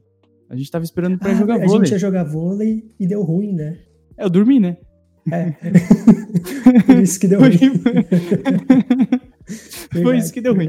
Não, mas assim, é, eu acho muito legal também. também. Não, tinha, tinha, rolê que tinha. Mas o meu ponto também que eu falo pro Bruno é justamente a questão do tempo. Foi isso que é o meu grande ponto é, é que demanda bastante tempo, né? Para você se dedicar e tal, para construir a história. O Bruno mesmo fala, né? O tempo que ele demora. Eu vejo meu irmão. O meu irmão, ele joga, tem um irmão mais novo. Ele, todo final de semana, ele joga também.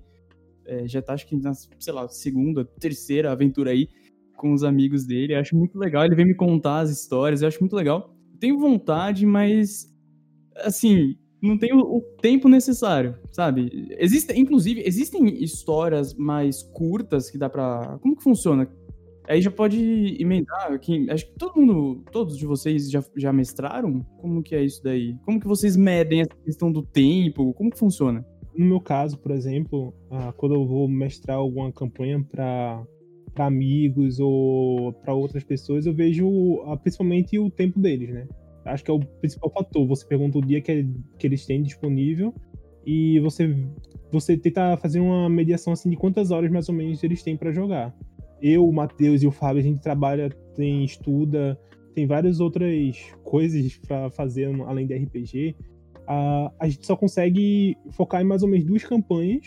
Uh, também porque a gente tem a vida da gente, né? O Fábio tem a família dele, mas quando a gente quer introduzir alguma pessoa, a gente coloca um tipo de mesa que a gente chama de one shot, né? Que é uma mesa mais que é uma sessão mais curta, geralmente dura uh, geralmente one shots é, é para ser uma coisa de uma sessão só, um dia, mas pode estender. É, a, a, definição do one shot, na verdade, é para ser tipo uma sessão, sabe? Que é, é para ser coisa curta. É, é que assim, né? Varia muito do que você do que você quer jogar, né?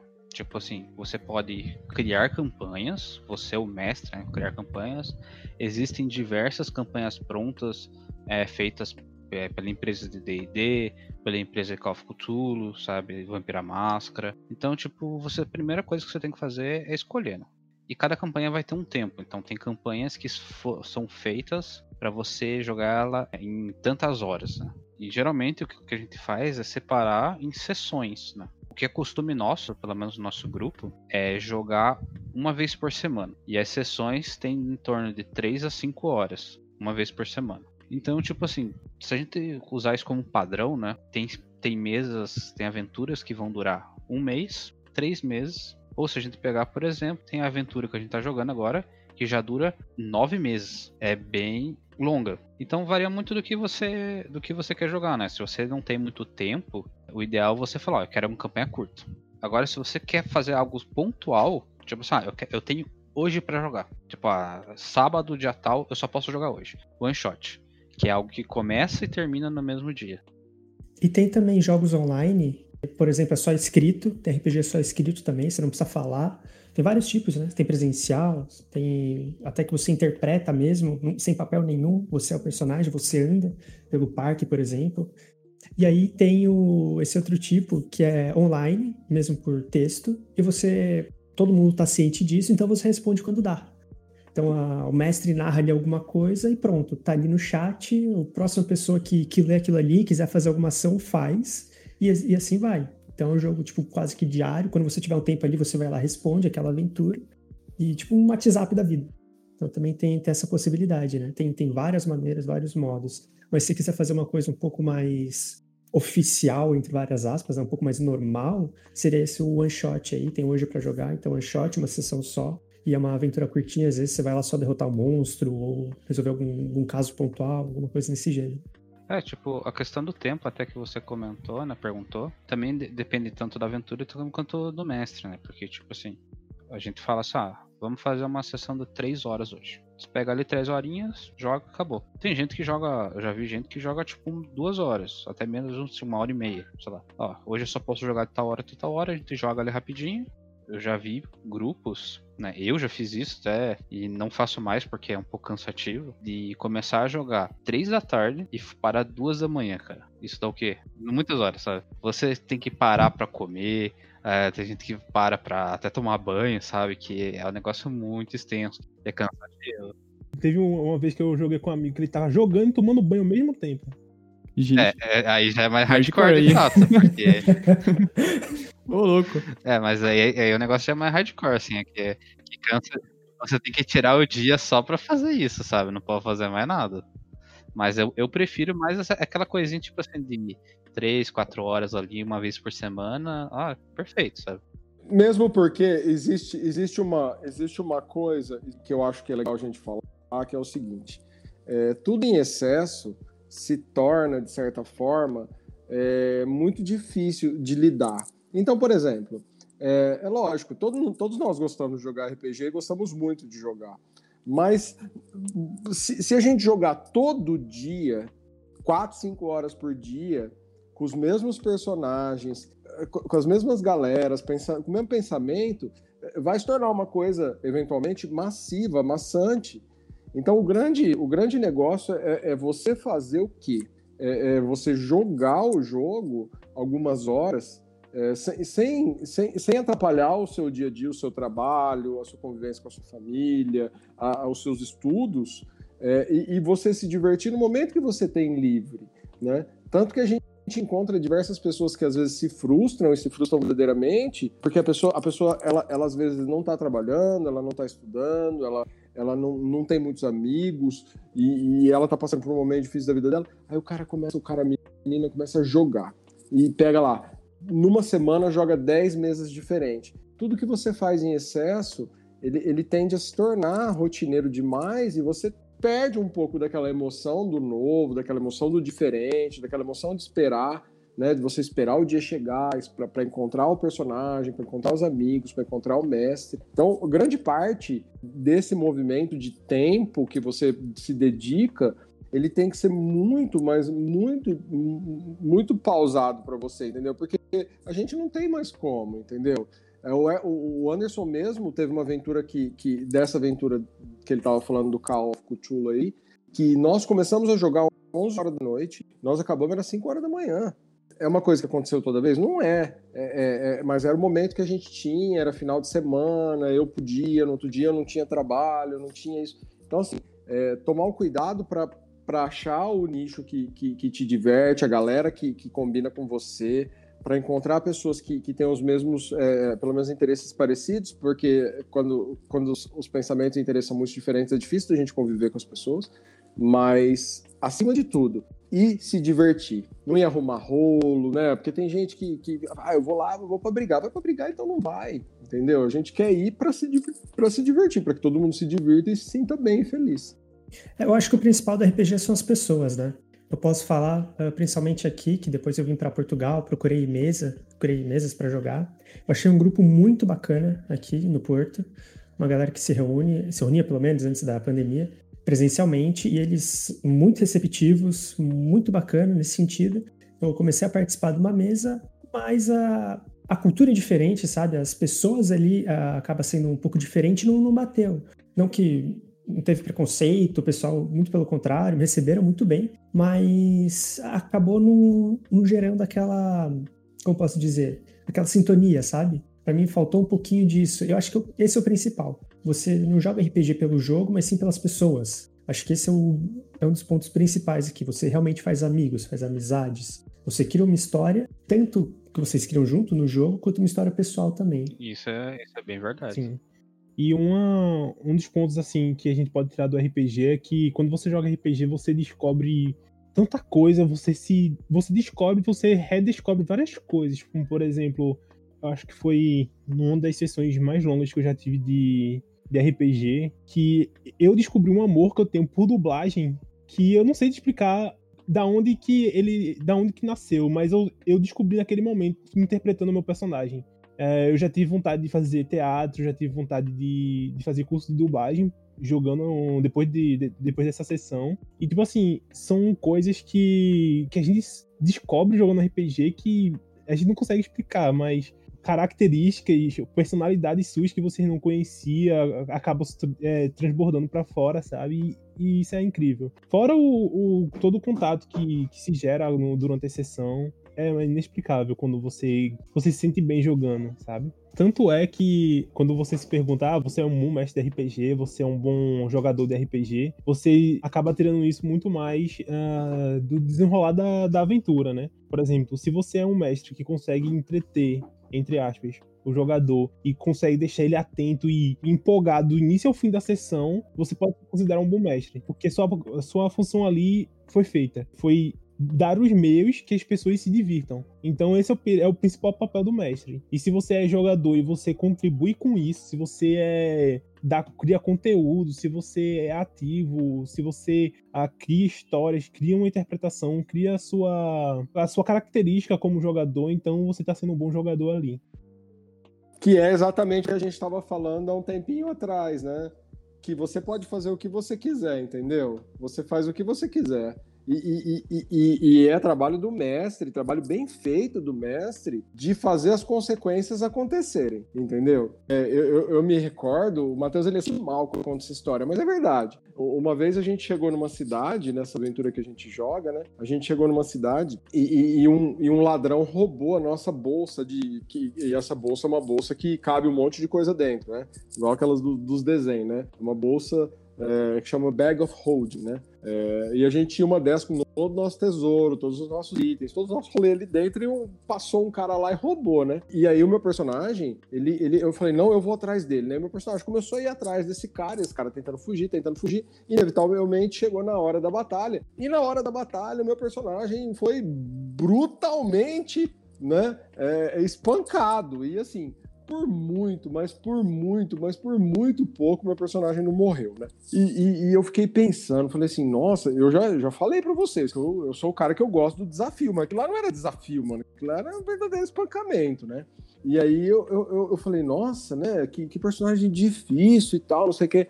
Aí o Matheus falou: é, eu peguei lá do livro, esse cara aí é, é o fulano, eu nem lembro o nome do, do, do, personagem. Ele falou fulano. Aí eu falei, nossa, né? E aí, a gente é curioso, o ser é curioso. Eu peguei o livro e fui ver a ficha do fulano, porque o cara, o cara me espancou. O meu personagem quase morreu. Aí eu falei, deixa eu ver a ficha do fulano, né? Fui lá olhar a ficha do fulano. Existe um negócio que chama é, nível de desafio o nível de desafio do fulano que ele pegou era 13 e o nível do personagem era 8, um negócio assim. E aí o que que aconteceu? Aí eu fui questionar ele, eu falei, oh, mano, você tá de zoeira, né, velho? Porque você tá oferecendo um negócio aqui, um nível de desafio muito alto pro personagem. Ele viu a ficha errada. Pai, mas esse cara ficou mal. Mas ele ficou mal. Ele falou, nossa, velho, eu não acredito que eu fiz isso e tal. E eu acho que até hoje ele queria me tirar da mesa, só porque eu sou, eu sou muito mais sábio do que ele, entendeu?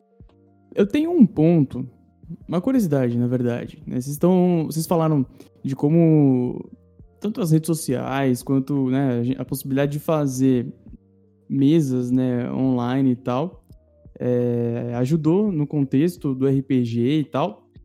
E eu não sei se vocês conhecem e tal, mas acho que de repente esse esse rolê aí tá se popularizando também por conta de streamings. Não sei se vocês têm noção com relação a isso, mas vocês acham que o povo que está streamando também essas mesas é, ajudou o hobby, posso chamar de hobby, a, a crescer e ganhar essa, essa popularidade que vem ganhando?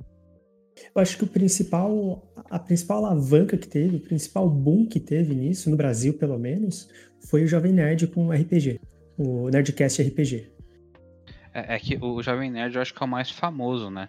Tipo, é, é, ele é tão famoso que até recentemente foi anunciado que um, um dos personagens do RPG de Cyberpunk deles vai estar tá no jogo do Cyberpunk 2077, né? Nossa, isso, isso foi uma notícia muito legal.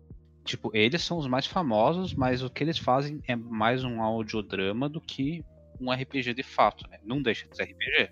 E não deixa de ser para um público específico, né? Porque quem assiste Jovem Nerd também é um público específico para quem gosta da cultura, quem gosta de todo esse universo. E é uma entrada, né? O Nerdcast com certeza é uma baita de uma entrada. Tem muita gente que pode escutar um Nerdcast assim que, tipo, talvez não tivesse ouvido conhecimento, né? O cara postou ali, né? E ainda fez muito, muito propaganda e produto em cima disso, fica famoso, né? Só que eu sei que tem, tem youtubers que, que nem o Azecos, que ele já tá aí faz muito tempo mas muito tempo no, na internet postando vídeo. Tem o Pedroca também, que é famoso. Eu sei que teve a participação do Pato Papão, recentemente, que fez um. participou numa mesa junto com o Pedroca, que estava streamando na, na, no Twitch dele. E também agora o Selbit tá fazendo um que também tá recebendo bastante atenção, né? Principalmente esses streamers que são mais variados, sabe? Como o Selbit, o Pato Papão, e as próprias lives na Twitch, eles, eles trazem um público que não é comum, sabe, ao RPG. Que é mais um universo maior, sabe? Que a Twitch engloba tudo que a gente conhece como esporte, música, e, enfim, todos os universos. É, eu fico pensando assim, tipo, o, o, o Pato Papão, né? Tipo, eu, eu, eu não assisto as, as lives do Pato Papão, mas eu sei que ele é famoso eu conheci ele por causa do League of Legends, né? Do LoL. E é, eu sabia que ele fazia muito conteúdo voltado pro LoL. E daí você tem uma galera que segue ele por causa disso, né? E daí do nada ele começa a postar coisa de RPG. Daí a galera que não conhece, pô, mas o que, que é isso? E acaba correndo atrás também, porque acaba sendo tipo uma divulgação indireta. Que o cara tá ali mexendo, tá jogando, e isso acaba expandindo ainda mais, né? Não fica só no YouTube que você tem que achar o canal que faz isso, né? Não fica só no, no Jovem Nerd ali que você já tem que conhecer ou alguém, coisa assim, tipo, acaba meio que aparecendo ali pro pessoal, né? E até o projeto do Cebut, ultimamente, pelo que eu tô sabendo, o negócio tá crescendo. Tá, ou seja, tá, tá dando certo, né?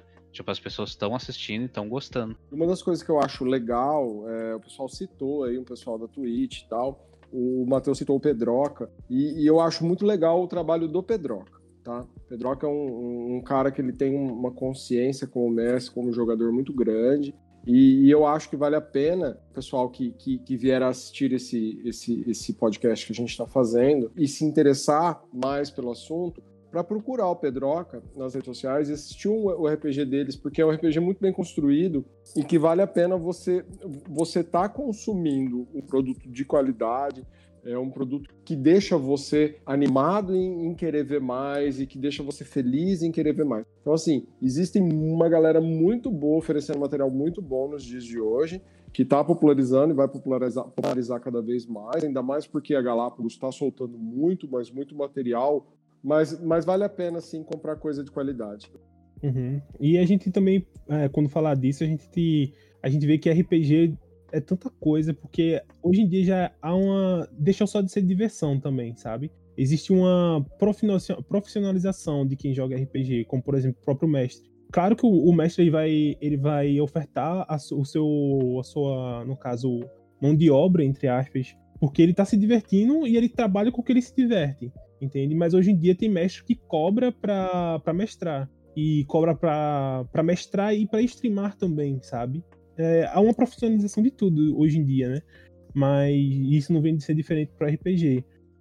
Sim, e vale. Isso é uma boa maneira, inclusive, de alguém entrar, né? Às vezes você tem um, um cara de uma loja, por exemplo, que mestra, você dá um, uma grana pro cara, acho que é justo, e aí ele junta o, o pessoal ali, é um banner, né? Uma porta de entrada muito grande pra galera que não conhece. Ele junta aqueles iniciantes e daí pra frente o pessoal segue, continua ali com ele, cria outras mesas, participa de outras coisas. Também eu acho isso um, é, é um bom caminho de entrada, sabe? Uma boa porta de entrada. Uhum. Até isso daí, né? Tipo, eu acho legal porque além de você ensinar, pelo que eu vejo, né, a maioria deles que cobra costuma fazer um negócio super legal, sabe? Tipo, faz sonorização. Tem alguns programas para você jogar RPG, né? Que nem o Fantasy Grounds ou Foundry VTT, que eles são pagos, pois eles têm recursos, assim, que ajudam você, tanto o mestre quanto o jogador, né? O cara compra isso e presta pro pessoal para ler, para jogar, ensina eles como funciona, né? Daí já tem toda a ambientação, sonoplastia, sabe? Então, tipo, tem uma galera que investe de verdade no negócio. É porque o que ele, o que ele oferta é imersão. Quanto mais imersivo for, mais rentável é para ele, porque todo mundo vai gostar da, da sessão. Então ele foca nisso, porque em RPG tem uma coisa que é imersão, né? Aquele negócio que a gente vem falando. Quando você coloca uma voz diferente pro seu personagem, uma característica pro seu, pro seu personagem, você gera uma imersão. E quanto mais recursos para gerar essa imersibilidade, mais atrativo e mais legal fica o RPG em si, né? Eu acho que, além, né, claro, as streams ajudam, a Twitch, por englobar muita coisa, como vocês falaram, ajuda bastante nessa divulgação. O que o Bruno trouxe, né, de desse mestre, de repente, de alguma loja, sei lá, acho que acaba por tabela, né? Eu não sei, eu sempre curti muito card game, sabe? Magic, eu acho fantástico, sempre curti eu acho muito legal. E de repente é justamente essa porta de entrada, né? Tá ali, você já tá no, ambiente, já tá trocando ideia, de repente, né, o cara é, começa a formar uma mesa. Isso é muito legal, isso é muito legal. E uma oportunidade para até pra loja também, né, de repente. Um cenário que tá crescendo, né? É, e até, até os mundos eles acabam se misturando, assim, pois no, a gente comenta muito de D&D, né, Dungeons and Dragons, porque é o que a gente mais joga, né? E até a, a empresa, a Wizard, Wizards of the Coast, lançou um complemento do mundo de Magic, né? Que, que é o, é o Ravnica, se eu não me engano. É um, é um cenário se baseado em, em Magic, feito para D&D. Tipo, essa, essa coisa de complementos, assim, é, é bem legal, né?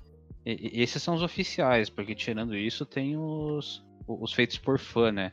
Que recentemente eu vi um na, na, na, real, recentemente eu vi três que me chamaram bastante atenção. Um eu já, tinha, eu já tinha visto antes, mas eu vi de novo, que foi um que era para Dark Souls. Pegaram o mundo de Dark Souls e fizeram um, um livrinho assim. Um pra Naruto, que era tinha 200 páginas, o negócio assim, pô, os caras se empenharam pra fazer um negócio pra Naruto ali, né? E o, e o que me chamou mais atenção de todos, um feito pra Power Rangers, cara. Tinha até como você fazer um Megazord. Eu falei, caraca, eu não esperava por isso. Que eu mais fiquei curioso para jogar foi um que você se transformava em animal, sabe? Ratinho, inseto, essas coisas. Eu encontrei esse de ratinho específico, tá? Não acho que foi pra faculdade. E encontrei uma folha e uma parra do livro jogado no lixo. E, tipo, eu conheci esse sistema por, por esse evento aleatório da minha vida. Eu olhei assim, poxa, isso é RPG, isso é RPG Mano, isso é da hora. Até comentei com o Fábio, porque ele tem uma filha, né? De 8 anos, uma Malu, né, Fábio? E acho que seria um universo muito legal para introduzir uma criança de, sei lá, 6, 8, 10 anos, tá ligado? Ao RPG. Tipo, eu acho esses cenários muito, muito legais, sabe? Que você geralmente tá acostumado a jogar com uma criatura que é humanoide e você se coloca como animal, é, eu acho da hora. É uma diferença bem grande, né? Até outro que eu, comece... eu esqueci, sim, que tem um, um, que já cresceu bastante, é um complemento do próprio League of Legends, né? Já tem mais de 300 páginas isso daí. RPG ele pode ser muito abrangente, né? Eu acho que o mais comum é a fantasia medieval, né? Até porque o, o RPG ele foi muito inspirado em Senhor dos Anéis as primeiras versões, né? Mas hoje a gente tem, que a gente comentou, Call of Cthulhu, que é, uma, é um cenário de terror, Lovecraft, Vampira Máscara, e daí você começa a criar complementos para esses cenários onde para essas plataformas onde muda completamente o cenário, né? Então, quando eu já comentei o Dark Souls, League of Legends, Power Rangers, sabe? Então, tipo assim, o jogo acaba sendo o mesmo, só que o cenário muda completamente, sabe? E, e a história ao redor disso também muda tudo, né? A forma como você vai jogar, a forma como você vai narrar. Isso é muito legal. Ó, oh, eu vou trazer aqui. O, o pessoal do chat tinha pedido uma história. O que, o que você tem que contar, Anderson, é a história das docas que você comentou e não falou. Ah, sim. Ah, mas a história das, do, das, das docas é, é muito. É, sei lá, dá tanta dor como o mestre contar. Imagina, imagina você, como mestre de uma, de uma, de uma mesa de RPG, você passa meses tramando uma história que não é, que não é tipo uh, de livro, uma história sua, que você criou.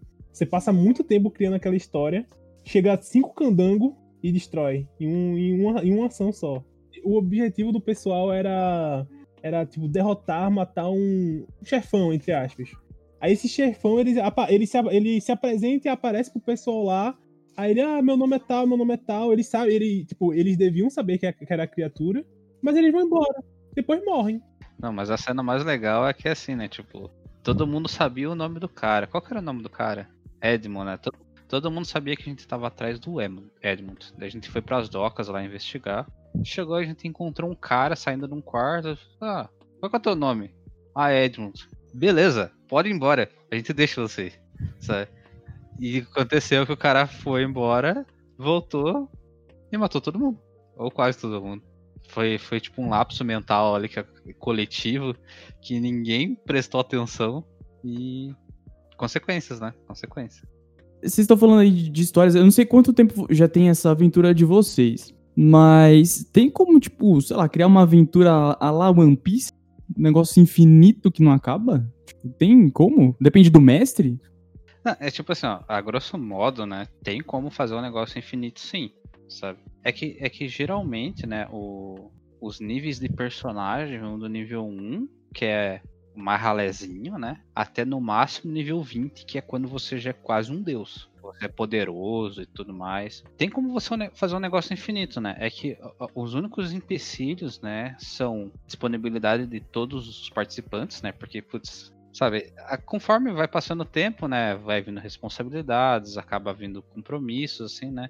Então não é sempre que você consegue manter o mesmo grupo por muito tempo. Até nesse, nesse nosso grupo aqui de, que eu comentei que a gente joga faz nove meses, já teve duas baixas, sabe? Teve um cara que entrou, saiu, teve um cara que entrou e ficou duas semanas teve que sair porque teve que viajar para trabalho.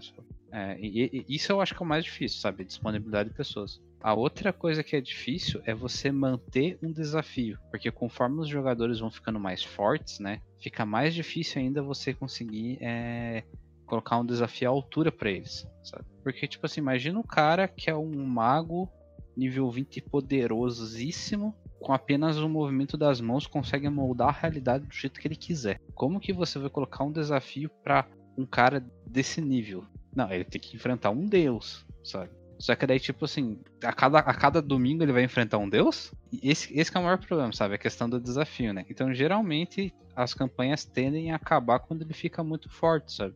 Que daí, geralmente, ele vai acabar virando uma figura histórica dentro do mundo ali, né? Uma lenda, ou até, em certos casos, um vilão. Que outros personagens vão lá para derrotar ele. Também depende do, do ritmo da mesa, né? Eu joguei uma mesa por mais de um ano e acho que a gente terminou ela, tipo, tava no level 7, D&D também. Então depende muito do desafio, da proposta que você quer. E tem histórias que não tem level nesses outros sistemas que a gente falou aqui. E também é difícil você manter a trama tão interessante assim. Você vai lá descobriu que aquele cara é o é, é o vilão, tá. E aí você vai dar uma de novela mexicana agora não é, não é mais o vilão. Ele tirou a máscara. É, essa, essa realmente é a parte mais complicada, né, do desafio. Seja de nível, seja de, de história mesmo, de plot. Mas é possível. Você pode fazer um... Em teoria, você pode fazer um One Piece, sem problema. É, mas geralmente para você chegar no nível 20, assim, né, é demora, sabe? Você vai pelo menos um ano jogando, assim, pra... Ou seja, tem aventura de sobra, né? A gente tá jogando há nove meses, os personagens da, da nossa mesa estão chegando no nível 12 agora, e aconteceu muita coisa. Mas aconteceu muita coisa. Pessoas perderam braço, perderam, as pessoas perderam o olho, muita gente já caiu, muita gente quase morreu. Já teve cenas muito engraçadas onde um Halfling indignado é, defecou na porta dos fundos de um joalheiro porque não queria vender as coisas para ele. Então, tipo, já aconteceu muita coisa. Né? É, tem, tem muita gente assim que, que quer começar a, a mestrar, porque, tipo assim, a quantidade de jogadores de mestres que existem é muito grande. Não é todo mundo que quer mestrar, mas tem muito, muita gente que quer jogar. E muita gente não quer começar a mestrar porque acha que não consegue, que dá muito trabalho, porque é difícil. Olha, tipo, isso não é verdade. Você mestrar, de fato, você acaba tendo um pouquinho mais de trabalho do que você jogar. Só que é algo que é muito divertido, sabe? Você, basicamente, você tem todo o poder em suas mãos ali. E é uma coisa muito diferente de você ser um jogador. É aí que você vê um ditador nascer.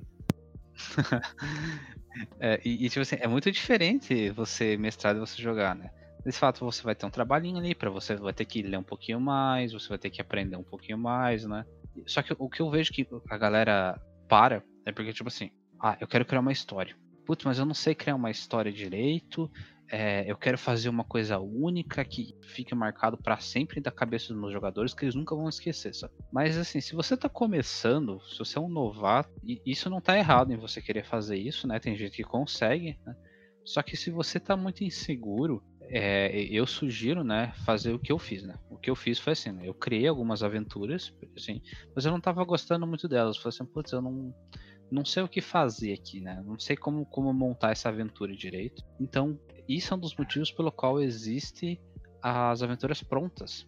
Putz, a aventura, aventura pronta, eu vou, eu vou, citar aqui, eu acho que a, a, a uma aventura inicial, que é a, a, mais feijão com arroz delas, que é a Mina de Fandelver. A Mina de Fandelver, ela é uma aventura que ela mostra o que, que é o D&D tem todos os elementos. Tem elementos de mistério, tem elementos de exploração. Você vai enfrentar orcs, vai enfrentar monstros, vai enfrentar dragões, sabe, magos, tem de tudo. E ali, tanto para jogador para quanto mestre, você entende o que, que é o D&D, né? falando de D&D especificamente. Você entende como que uma aventura é feita, quais são os elementos de uma aventura, sabe?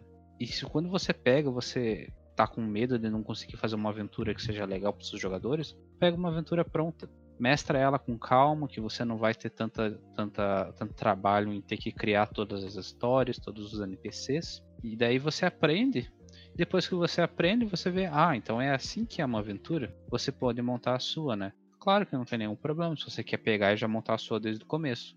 Eu só acho que, tipo, se você tá começando, preferência, a mina de Foundever é a melhor escolha que você pode fazer, sabe? Você não vai ter trabalho, vai ser divertido para todo mundo e você vai aprender e seus jogadores também vão gostar. E se quiser uma coisa mais interpretativa, tem aventuras prontas para outros sistemas aqui que a gente citou, por exemplo, Vampiro à Máscara e qualquer outro que a gente tinha falado também, mas interpretativo, o Call of Cthulhu. Muito bem, muito bem, gente. A gente vai encaminhando agora para o final tá, da nossa live, final do nosso podcast. Eu queria agradecer, primeiramente, a participação de todo mundo.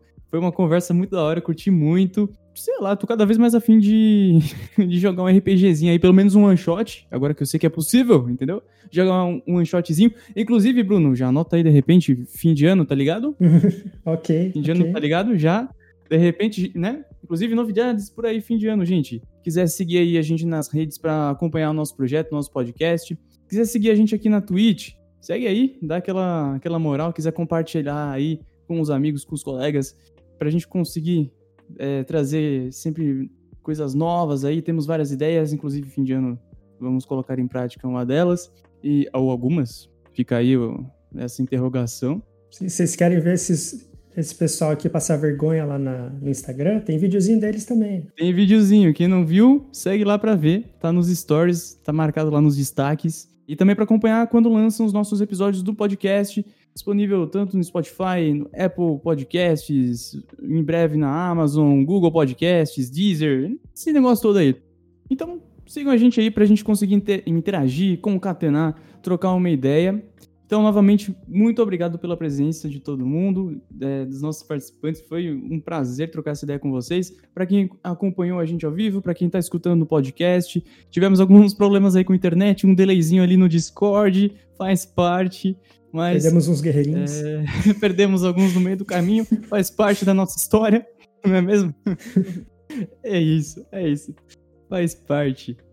Então, ah, um lembrete também, né, Bruno? Tá disponível já o nosso podcast, o último que lançou nessa última quinta-feira, podcast sobre política. Então, amanhã, né, para quem tá vendo ao vivo, tem eleições municipais aí no nosso Brasilzão. É, tem um podcast que a gente troca uma ideia sobre política, como que funciona esse negócio, as questões sociais por trás. Muito legal, tá imperdível.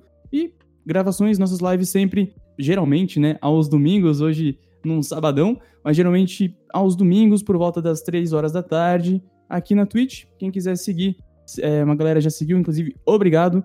E tamo junto, vou ficar me prolongando aqui. Tô falando muito. Inclusive, Matheus, você quer, quer que a gente passe o, o Discord pra galera? Vocês querem fazer alguma divulgação aí de vocês? Vocês querem dizer algumas últimas palavras? Ah, ah, Bruno, você pode divulgar sim, né? Tipo, a gente não costuma fazer muito, muito material, tipo, como vídeos ou, ou lives, né? A gente tá come querendo começar, só que a gente quer começar uma campanha desde o início, né? Como essa campanha que a gente já tá jogando já tem mais de nove meses, né? É, a gente não quer começar a streamar agora, pois putz, vai ter perdido muita coisa. Né? A gente já tá no final, então quem sabe no futuro a gente pode tentar streamar alguma mesa ao vivo aí pro pessoal. Quem quiser entrar no, no servidor Discord, RPG de sucesso. Eu, eu quero falar, eu primeiro eu quero agradecer a oportunidade de de ser, de ser convidado para falar sobre RPG, que é uma coisa que eu gosto tanto. E segundo, o nosso grupo se chama RPG de Sucesso, então vai ficar a divulgação, segue lá, porque jogando RPG lá é sucesso. É, direto, vira e mexe, tem, tem divulgação da mesa, que a gente tem vários mestres lá, até a, a última contagem que eu fiz, a gente já tava com quase 10 mestres no servidor, ou seja, de, de 30 participantes, um terço já são só mestres, né? Então mesa é o que não vai faltar lá. Boa, boa. É uma oportunidade aí, então, né, para quem tem interesse, escutou aí o nosso podcast, enfim, caiu por aqui no nosso papo, que é, né, ficou interessado, já pode, de repente, encontrar um grupo por lá, né? O pessoal, gente boa aí, com certeza vai receber muito bem. Mais uma vez, obrigado a todo mundo aí pela participação.